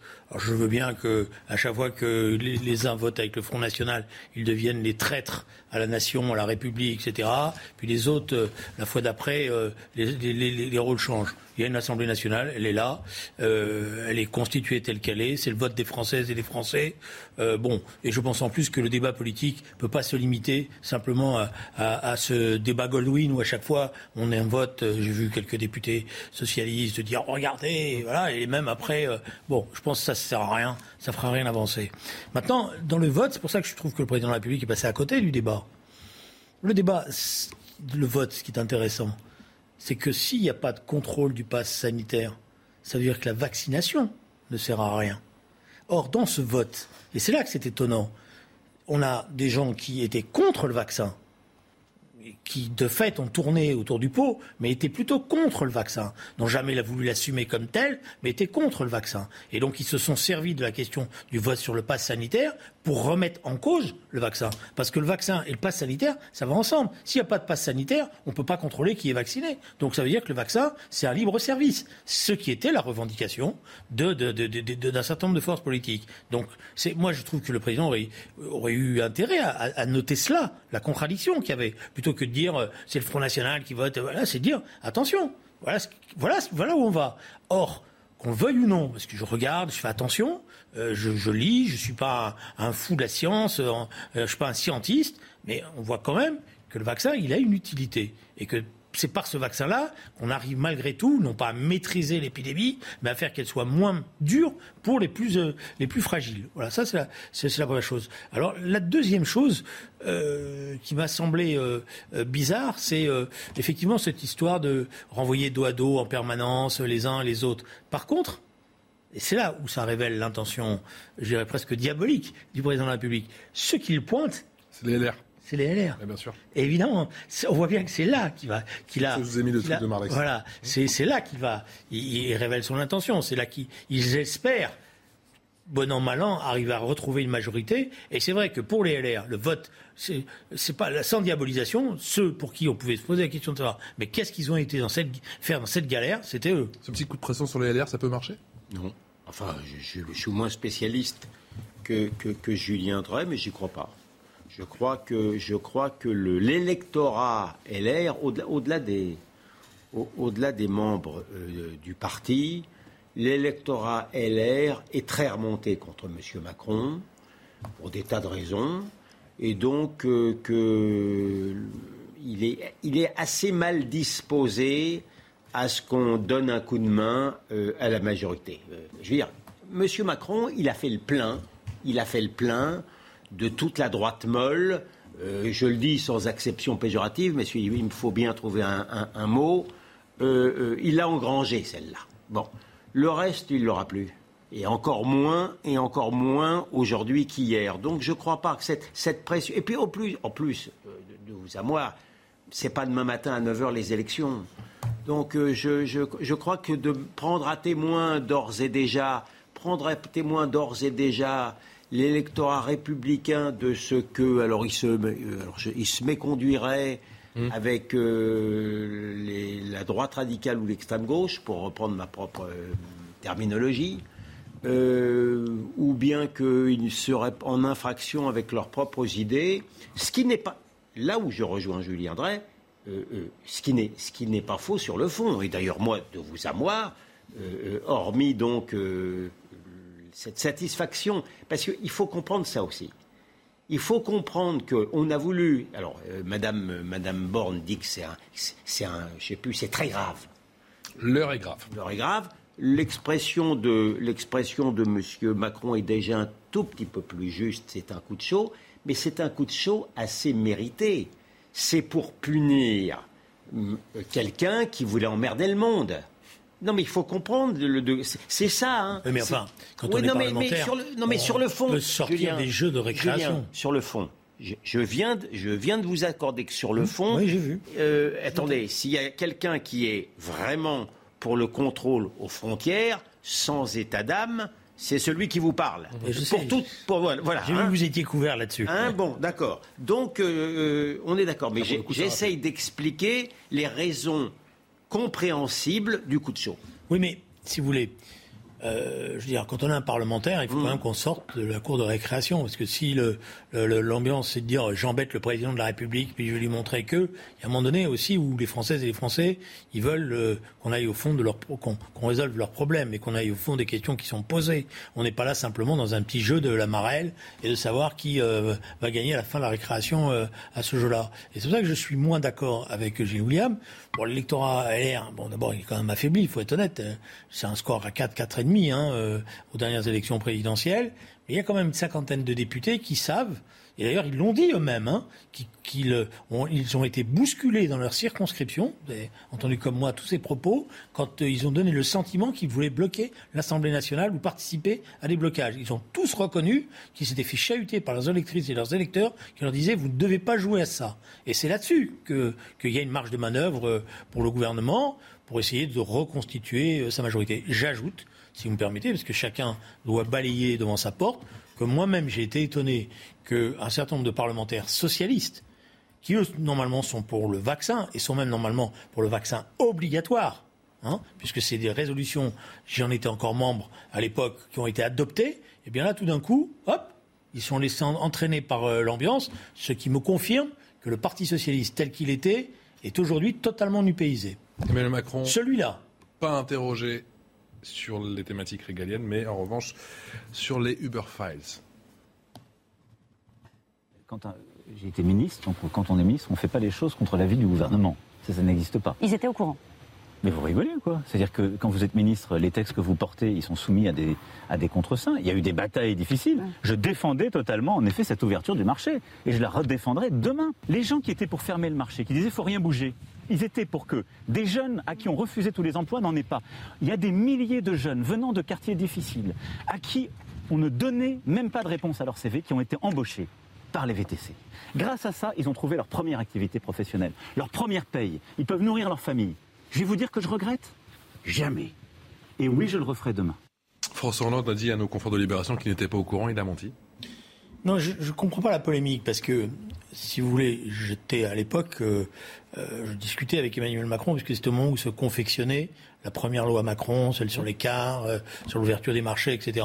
Et donc effectivement, je me rappelle de conversations que j'avais eues avec lui sur les questions d'Uber et sur les questions de, de compétition, d'ouverture des marchés, etc. Il a raison, mais c'est ça qui manquait dans la discussion. Dans une première phase, c'est vrai que l'arrivée des VTC était une interpellation utile par rapport au système de taxi qu'on avait auparavant.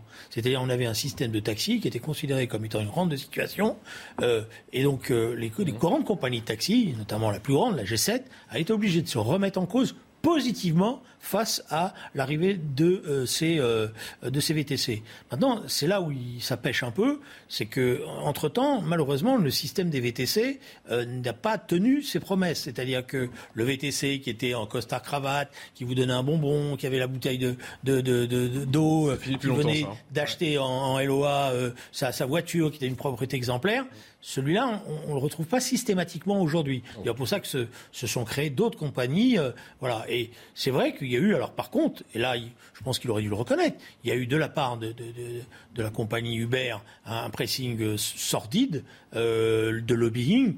Euh, alors est-ce qu'ils ont euh, fait des pactes secrets, etc. Je crois pas. Mais c'est vrai qu'ils se sont comportés comme souvent ce genre de compagnie anglo-saxonne, euh, américaine d'ailleurs, pas anglo-saxonne, euh, se comporte avec les parlementaires. C'est-à-dire qu'ils ont cru qu'ils étaient chez eux. Est-ce que le président Macron a protégé les Français avec cette affaire Uber?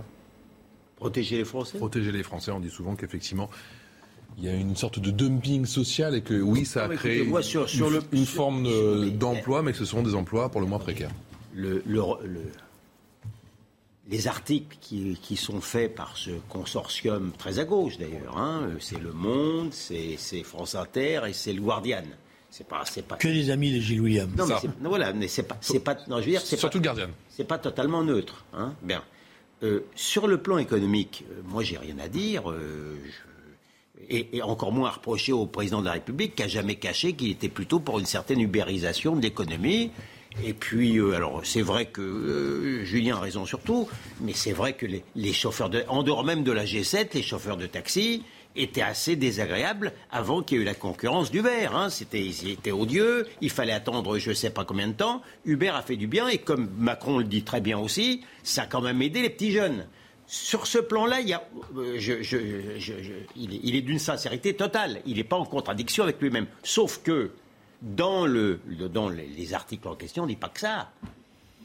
Ils, disent qu'il y a une manière de complicité euh, entre euh, Uber, qui n'avait pas une bonne presse du tout euh, dès le départ, on sentait qu'il sentait un peu le soufre, et un ministre qui n'était pas en charge du problème. Alors ça, je n'en sais rien du tout. si, très sincèrement, le problème avec, avec Macron, c'est que de toute manière, il est toujours dans la complicité avec les gens. Donc, est-ce que c'était une complicité un peu plus cachée ou pas?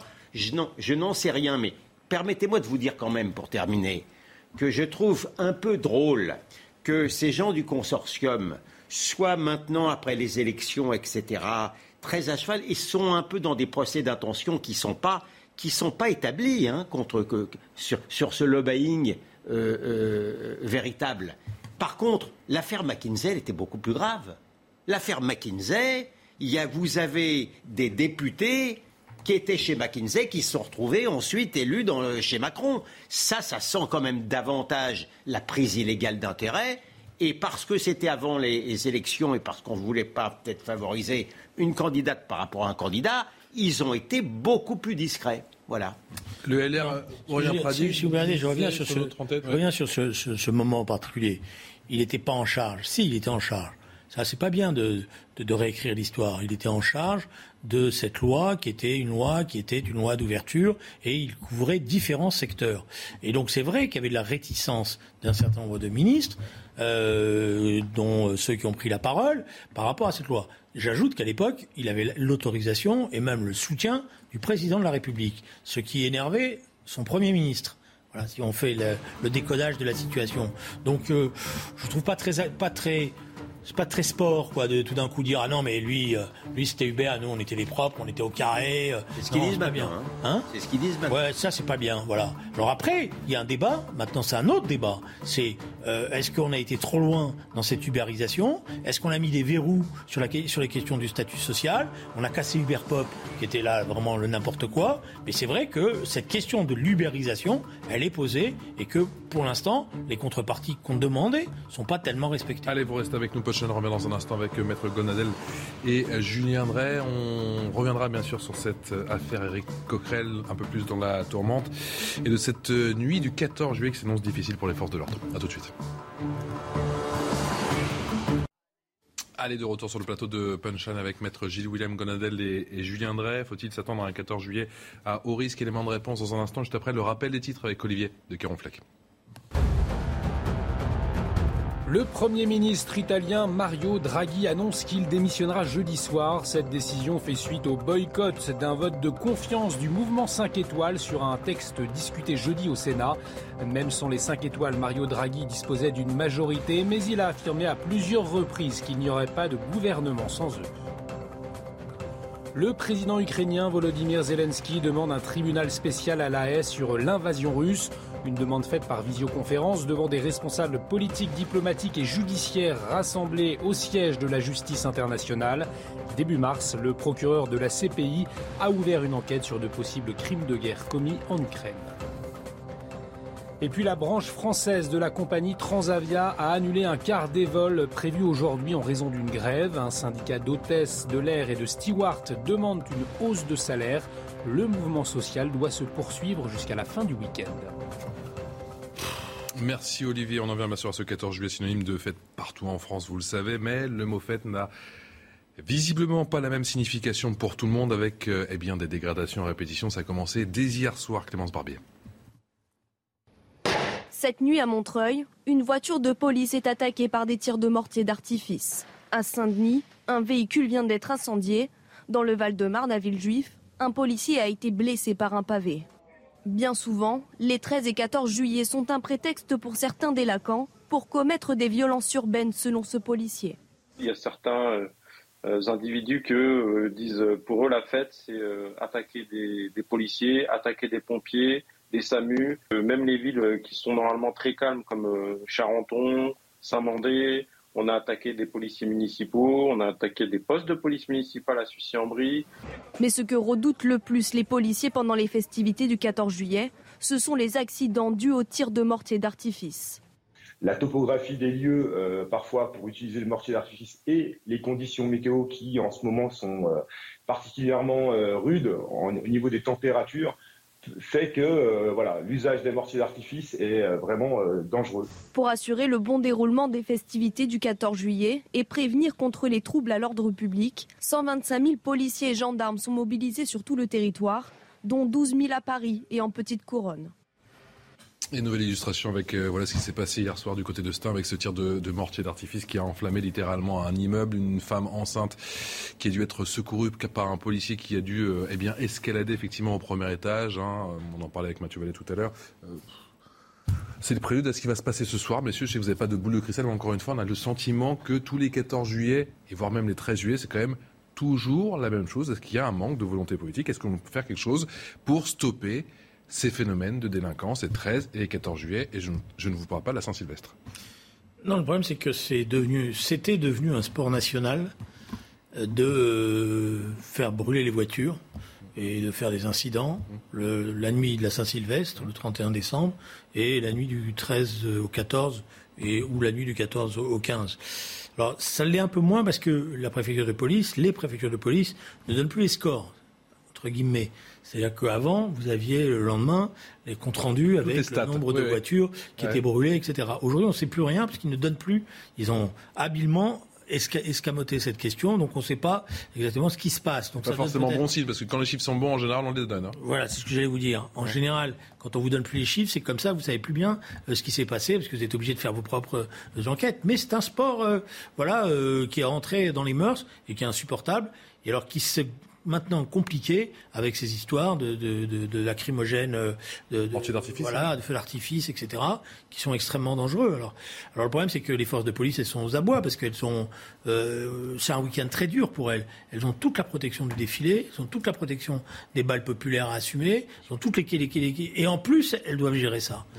C'est pas euh, simple et ça prouve qu'il y a encore du travail sur la planche pour casser ces noyaux qui, eux, en profitent. Ce qui vous fait euh, regretter encore un peu plus, Maître Gonadel, qu'il n'y ait pas eu euh, un mot, pas une ligne euh, cet après-midi lors de cette interview présidentielle d'Emmanuel Macron concernant la sécurité en ça, c'est une manière du 14 juillet. Non, mais ça, c'est une manière de, mettre, de mettre tout ça sous le tapis. Hein. C'est pas nouveau parce que Julien Drey incrimine à juste titre le, fait que la, préfecture ou, les, ou, ou la police n'en parle plus pour le 31 décembre, mais, mais la presse, nous on en parle ici, mais, mais la presse n'en parle pas davantage. C'est une manière de nier la réalité. Vous savez, le, le, le, le virtuel, le, virtuel est beaucoup plus fort d'une certaine manière que la réalité qu'on dissimule. À partir de là, je ne sais pas faire le départ, euh, mais je pense que ce n'est même pas la peine de le faire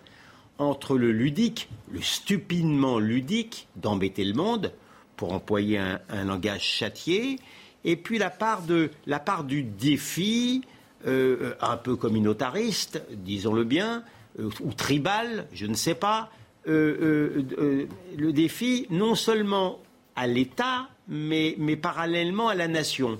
Donc voilà, et, avec, avec, des, avec, de la violence qui, qui, qui, qui, peut être totalement mal maîtrisée.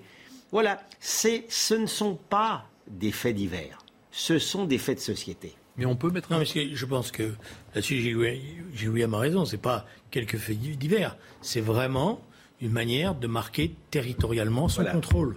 C'est-à-dire, c'est une manière pour un certain nombre de quartiers euh, de, bandes de quartiers, parce que c'est ça, hein, c'est pas les quartiers. Hein.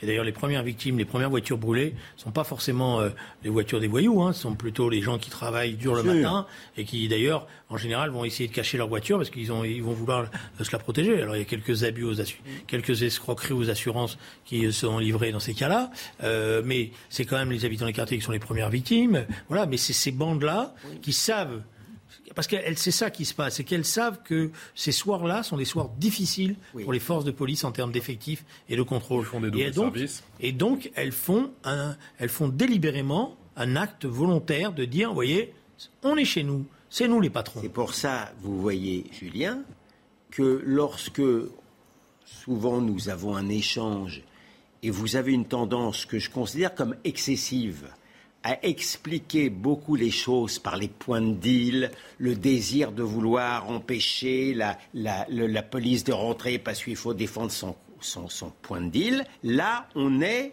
dans quelque chose de gratuit. Non, c'est pas... C'est pas gratuit parce que c'est bon. Je m'excuse.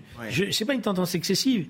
C'est que tout ça a un sens qui n'est pas simplement l'idée d'embêter la police, mais tout ça a un sens parce que derrière, quand vous grattez, il y a toujours des trafics mafieux et notamment des trafics de stupéfiants. Je ne dis pas le contraire. Je dis simplement que parallèlement, ce n'est pas moi qui vais vous dire que ça n'existe pas.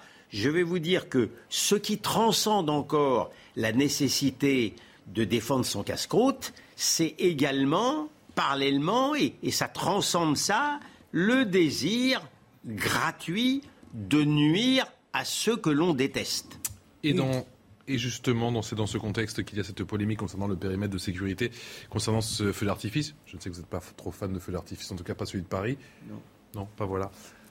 Au Champ de Mars, aujourd'hui, avec euh, eh bien 70 000 personnes qui sont attendues, et cette bisbille, encore une fois, entre la mairie de Paris et la préfecture de police. Encore une fois, me direz-vous, euh, le tweet d'Emmanuel Grégoire, de façon inédite, euh, la préfecture de police de Paris a décidé de désengager la police nationale du périmètre de sécurité du Champ de Mars pour le feu d'artifice du 14 juillet. On ne joue pas avec la sécurité des Français et des touristes par péché d'orgueil. Nous en appelons au ministre de l'Intérieur. La réponse de Didier Lamant a fusé, c'était ce matin.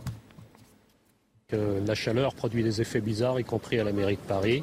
Nous sommes 1500 euh, ce soir autour du Champ de Mars et pour le feu d'artifice. Demandez à la mairie de Paris combien ils sont. Ça serait bien qu'on voit enfin cette police municipale. Que traduit cette bisbille?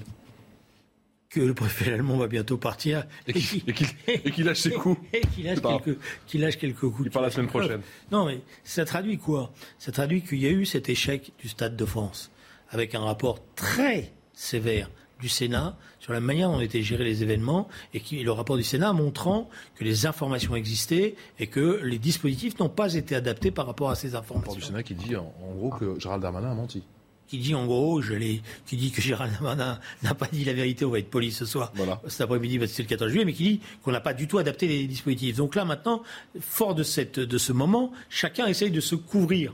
Bon, moi, ce que je pense, c'est que dans ce cas-là, dans ces cas-là, ce qui est important, c'est la sécurité de nos concitoyens et qu'on doit avoir la mairie de Paris et la préfecture de police qui sont à l'unisson pour faire que le feu d'artifice, qu'on aime, qu'on n'aime pas, se déroule calmement et qu'il n'y ait pas de bandes qui viennent sévir, etc. Et donc, c'est pas une bonne image qui est donnée de l'État Donc c'est ça qui se passe, Maître Goldnadel On sort les parapluies, les, parachutes, on, on, essaie de se courir avant la, nuit du 14 juillet? Écoutez, je sais pas, j'ai pas l'impression qu'ils s'aiment beaucoup entre eux. Hein. Mais euh, voilà, c'est compliqué. Ça, donne pas euh, une idée d'une très grande convivialité. Mmh. Euh, non, simplement pour un tout petit peu être, c'est pas être juste parce que je, franchement, je suis, on ne peut être que sévère envers M. Darmanin pendant la période, je, veux dire, moi qui l'aime bien, qui considère que c'est un bon ministre de l'Intérieur, surtout à comparer avec son prédécesseur Castaner qui te mettait un genou à terre, il a eu trois semaines épouvantables, euh, Darmanin. Je ne l'ai pas reconnu, mais sur rien, y compris lorsqu'il a eu ce dialogue incroyable avec euh, cette, cette euh, gentille parlementaire LR qui, qui parlait, qui incriminait c'était difficile de faire le contraire, l'incriminait l'immigration et qu'il expliquait que c'était nauséabond. Mais pour être juste quand même envers lui, le, le, rapport, c'est pas ça. Le rapport, c'est de dire qu'il a pris pour argent comptant, dès le début, les, les chiffres qu'on lui donnait sur le, nombre, de, le nombre de billets. Euh, bon, de faux billets. Je ne pense pas qu'il ait menti. Maintenant, ayant pensé qu'il mentait peut-être pas complètement, il était peut-être pas fâché. Ceci étant, il avait sans doute envie d'y croire, parce que c'était plus facile de donner dans l'anglophobie plutôt que de, de, s'en prendre à la population dionysienne, enfin du moins aux voyous dionysiens, à une période, à une période étrange de cette de l'ancienne majorité, enfin de la majorité, mais, étrange où il, faisait quand même un tout petit peu la cour à la clientèle de, des insoumis. Oui, mais ça s'est retourné en, en, son contraire. Ah bah oui. Parce que euh, justement, disposant des informations, la logique, la logique aurait voulu qu'il soit le champion du maintien de l'ordre et qu'il se donne tous les moyens en mobilisant les bacs, et, ah, etc., pour que ça ne dégénère pas. Parce que comme vous le dites, il a eu trois semaines difficiles, mais je pense qu'il y a aussi beaucoup de députés LR qui ont payé euh, à la marge, comme on dit, c'est-à-dire euh, euh, quelques dizaines, quelques centaines de voix qui leur manquaient à la fin, ces événements du Stade de France. Donc c'était un très mauvais calcul. Allez, Eric Coquerel, un peu plus dans la tourmente, enquête ouverte pour harcèlement et agression sexuelle suite aux propos de Sophie Tissier, Clémence Barbier. Éric Coquerel a-t-il eu un comportement inapproprié envers Sophie Tissier? C'est ce que devra déterminer le parquet de Paris qui a ouvert une enquête pour harcèlement et agression sexuelle contre l'un des plus fidèles proches de Jean-Luc Mélenchon. Sophie Tissier, ex-figure des Gilets jaunes, avait déposé plainte début juillet contre le député de Seine-Saint-Denis pour des faits pouvant s'apparenter à une agression sexuelle lors d'une soirée dansante en 2014 à Grenoble. Sophie Tissier accuse Éric Coquerel d'avoir eu, selon elle, des gestes appuyés sur des parties de son corps inappropriées. Il lui aurait notamment effleuré les fesses à plusieurs reprises. La militante dit lui avoir fait comprendre qu'il l'importunait et l'indisposait. Elle affirme également avoir saisi le comité de suivi des violences sexuelles de la France insoumise. Éric Coquerel, lui, dément ces accusations, rendues publiques quelques heures seulement après son accession au poste de président de la commission des finances de l'Assemblée nationale. Selon son avocate, le député de Seine-Saint-Denis se tient à disposition des enquêteurs et se dit prêt à être confronté à une accusation pour pouvoir contester les faits qui lui sont reprochés. Julien Drey, politiquement, c'est tenable. là maintenant, euh, si vous me permettez, la justice, elle est saisie, elle va enquêter et on va voir ce qu'il en est, parce qu'on était dans un état euh, qui était quand même très ennuyeux, c'est-à-dire on avait des déclarations d'un côté, on avait des dénégations de l'autre, on ne savait pas bien ce qu'il en était. Les témoignages euh, étaient très, je dirais, on voyait bien que de tous les côtés il y avait envie d'en découdre. Bon, alors peut-être à juste titre, etc. Moi, je vais vous dire une chose la présomption d'innocence, c'est la règle. Le, le, fait d'entendre euh, et de prendre en considération lorsqu'il y a des plaintes, ça doit être aussi la règle. Laissons la justice travailler. Ça, je pense, que ce sera le. Oh là là, je sens que je vais entendre parler d'arroseur arrosé. Ah oui, je suis, je suis moins euh, charitable que le camarade Drey. Hein. Je vous dire, non mais. Je m'en doutais. Ah non, moi, attendez, je ne veux pas jouer les faux culs, si j'ose dire, en, cette matière. Mais j'ai une joie, oui, j'ai une joie mauvaise. J'ai vraiment une joie mauvaise. Il euh, euh, n'y a aucun doute, et je le dis, c'est pas une précaution oratoire, je le dis au premier degré. Euh, Monsieur Coquerel est présumé innocent. Ça, c'est l'avocat, c'est l'homme, c'est le citoyen qui vous le dit. Mais pardon de vous le dire, ça arrive à un parti et même à ce monsieur, mais dès l'instant où c'était un adversaire politique qui faisait un compliment joliment troussé à une dame et que cette dame le prenait mal, immédiatement, non seulement il était coupable, Hein, il fallait entendre Madame Autain ou, sa, voisine de palier, euh, Madame Rousseau. Non seulement, non seulement il était coupable, mais il fallait qu'il donne sa démission séance tenante. Séance tenante. Donc là, pardon de vous le dire, moi je suis très étonné que maintenant que la, justice est saisie, que Madame Autain, avec sa jurisprudence habituelle et intransigeante, euh, même la mort dans l'âme, mais c'est le, devoir féministe avant tout, ne demande pas à monsieur, le temps qu'il se défende, ne me demande pas, monsieur Coquerel, de se démettre de ce haut poste de la commission des finances. Ça, serait, ça serait dans leur logique à eux. Sauf que on sait bien qu'ils sont intransigeants avec, avec, le, avec les, les, autres, mais pas avec leurs copains. Sauf que, même à l'intérieur de ce système, ils se conduisent pas de la même, manière. Vous avez parlé de Tahabouaf. Ah bah oui, ils se conduisent pas de la même manière avec, avec, euh, avec, les, avec le, si j'ose dire, la troupe ordinaire, parce qu'ils ont renvoyé M. Tahabouaf comme ça, en lui disant en plus, Madame. Euh, Mais ce qui une réplique contre Eric Coquerel destiné à le salir sans cause, complète solidarité avec lui, a dit Jean-Luc Mélenchon. Oui, bah ouais. enfin là, il fait, le, il fait le service minimum. Mais même M. Mélenchon, Monsieur, Mélenchon, lorsqu'il s'agit d'un ennemi politique, euh, il, est, moins prudent envers la présomption d'innocence. Donc je disais simplement pour terminer, Tabouaf, on l'a renvoyé comme un meule propre en lui disant en plus, tu vas dire que c'est du racisme, mais avec M. monsieur Coquerel, le colonel Coquerel, qui est autrement plus galonné, alors là, on y met les formes. Donc voilà pourquoi je vous mentirais en disant que je passe un mauvais moment. Il y a une forme de deux poids, deux mesures ou pas le, problème, le problème c'est que je comprends la, jouissance euh, non dissimulée. À peine voilée. non dissimulée. D'Emmanuel Coquerel, d'Emmanuel oui, oui. de Monsieur William, de Gilles William Goldanel, excusez-moi.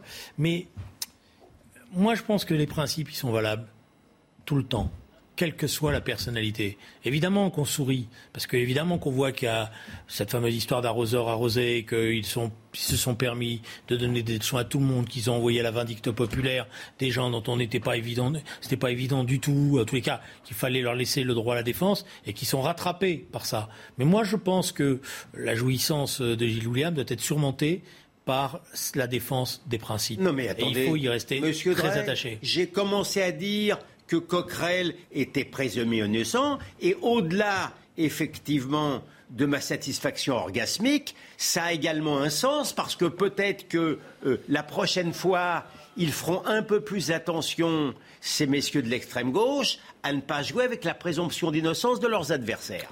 et je vais même plus loin, et je vais même plus loin parce qu'à force de jouer comme ça, la parole des femmes qu'ils prétendent vouloir écouter, on ne l'entendra plus parce qu'on joue à Pierre et le loup. Il faut donc être plus honnête intellectuellement quand un homme ou une femme euh, euh, euh, se voit accusé, il faut attendre. il n'y a pas de monde idéal, mais il faut attendre. mais ça veut dire malgré tout, de ce point de vue-là, l'interview, l'interview il y a quelques jours de Jean-Luc Mélenchon, pour une fois, montrait qu'il était en train de prendre conscience, peut-être, ah bah, devant la réalité de, la situation dans laquelle il se trouvait. Mais ça veut dire que pour l'instant, on est obligés les uns et les autres de reconnaître que le système n'est pas satisfaisant. Parce que oui, évidemment, il y a la question de la parole des femmes, oui, il y a eu pendant des décennies un déni de cela, mais oui aussi, la question de la présomption d'innocence ou de l'instrumentalisation. Cette, cette, parole a été posée et il faut reconstruire un système. Euh, y a pas, non, mais Julien, il n'y a pas de monde idéal. Hein. Je sais qu'il n'y a, pas de monde idéal, mais il faut essayer de le reconstruire. Merci à tous les deux. On vous retrouve tous les deux, il me semble, demain soir à 19h dans Punchline. Tout de suite, c'est eh bien l'heure des Pro 2 avec l'ami Elliot Deval, que vous connaissez un petit Il est très bien. Il paraît, il paraît. Il reviendra bien sûr sur cette affaire hier soir à Stein, ces débordements. Ah oui, oui. Le tir de mortier du côté de Stein dans, cette, dans ce quartier difficile et ce bâtiment qui a pris feu. Il aurait pu y avoir un drame avec une, une femme enceinte. Elliot vous explique tout dans un instant. À tout de suite. Hey, it's Danny Pellegrino from Everything Iconic. Ready to upgrade your style game without blowing your budget? Check out Quince. They've got all the good stuff, shirts and polos, activewear and fine leather goods, all at 50 to 80% less than other high-end brands. And the best part? They're all about safe, ethical, and responsible manufacturing. Get that luxury vibe without the luxury price tag. Hit up quince.com slash upgrade for free shipping and 365 day returns on your next order. That's quince.com slash upgrade.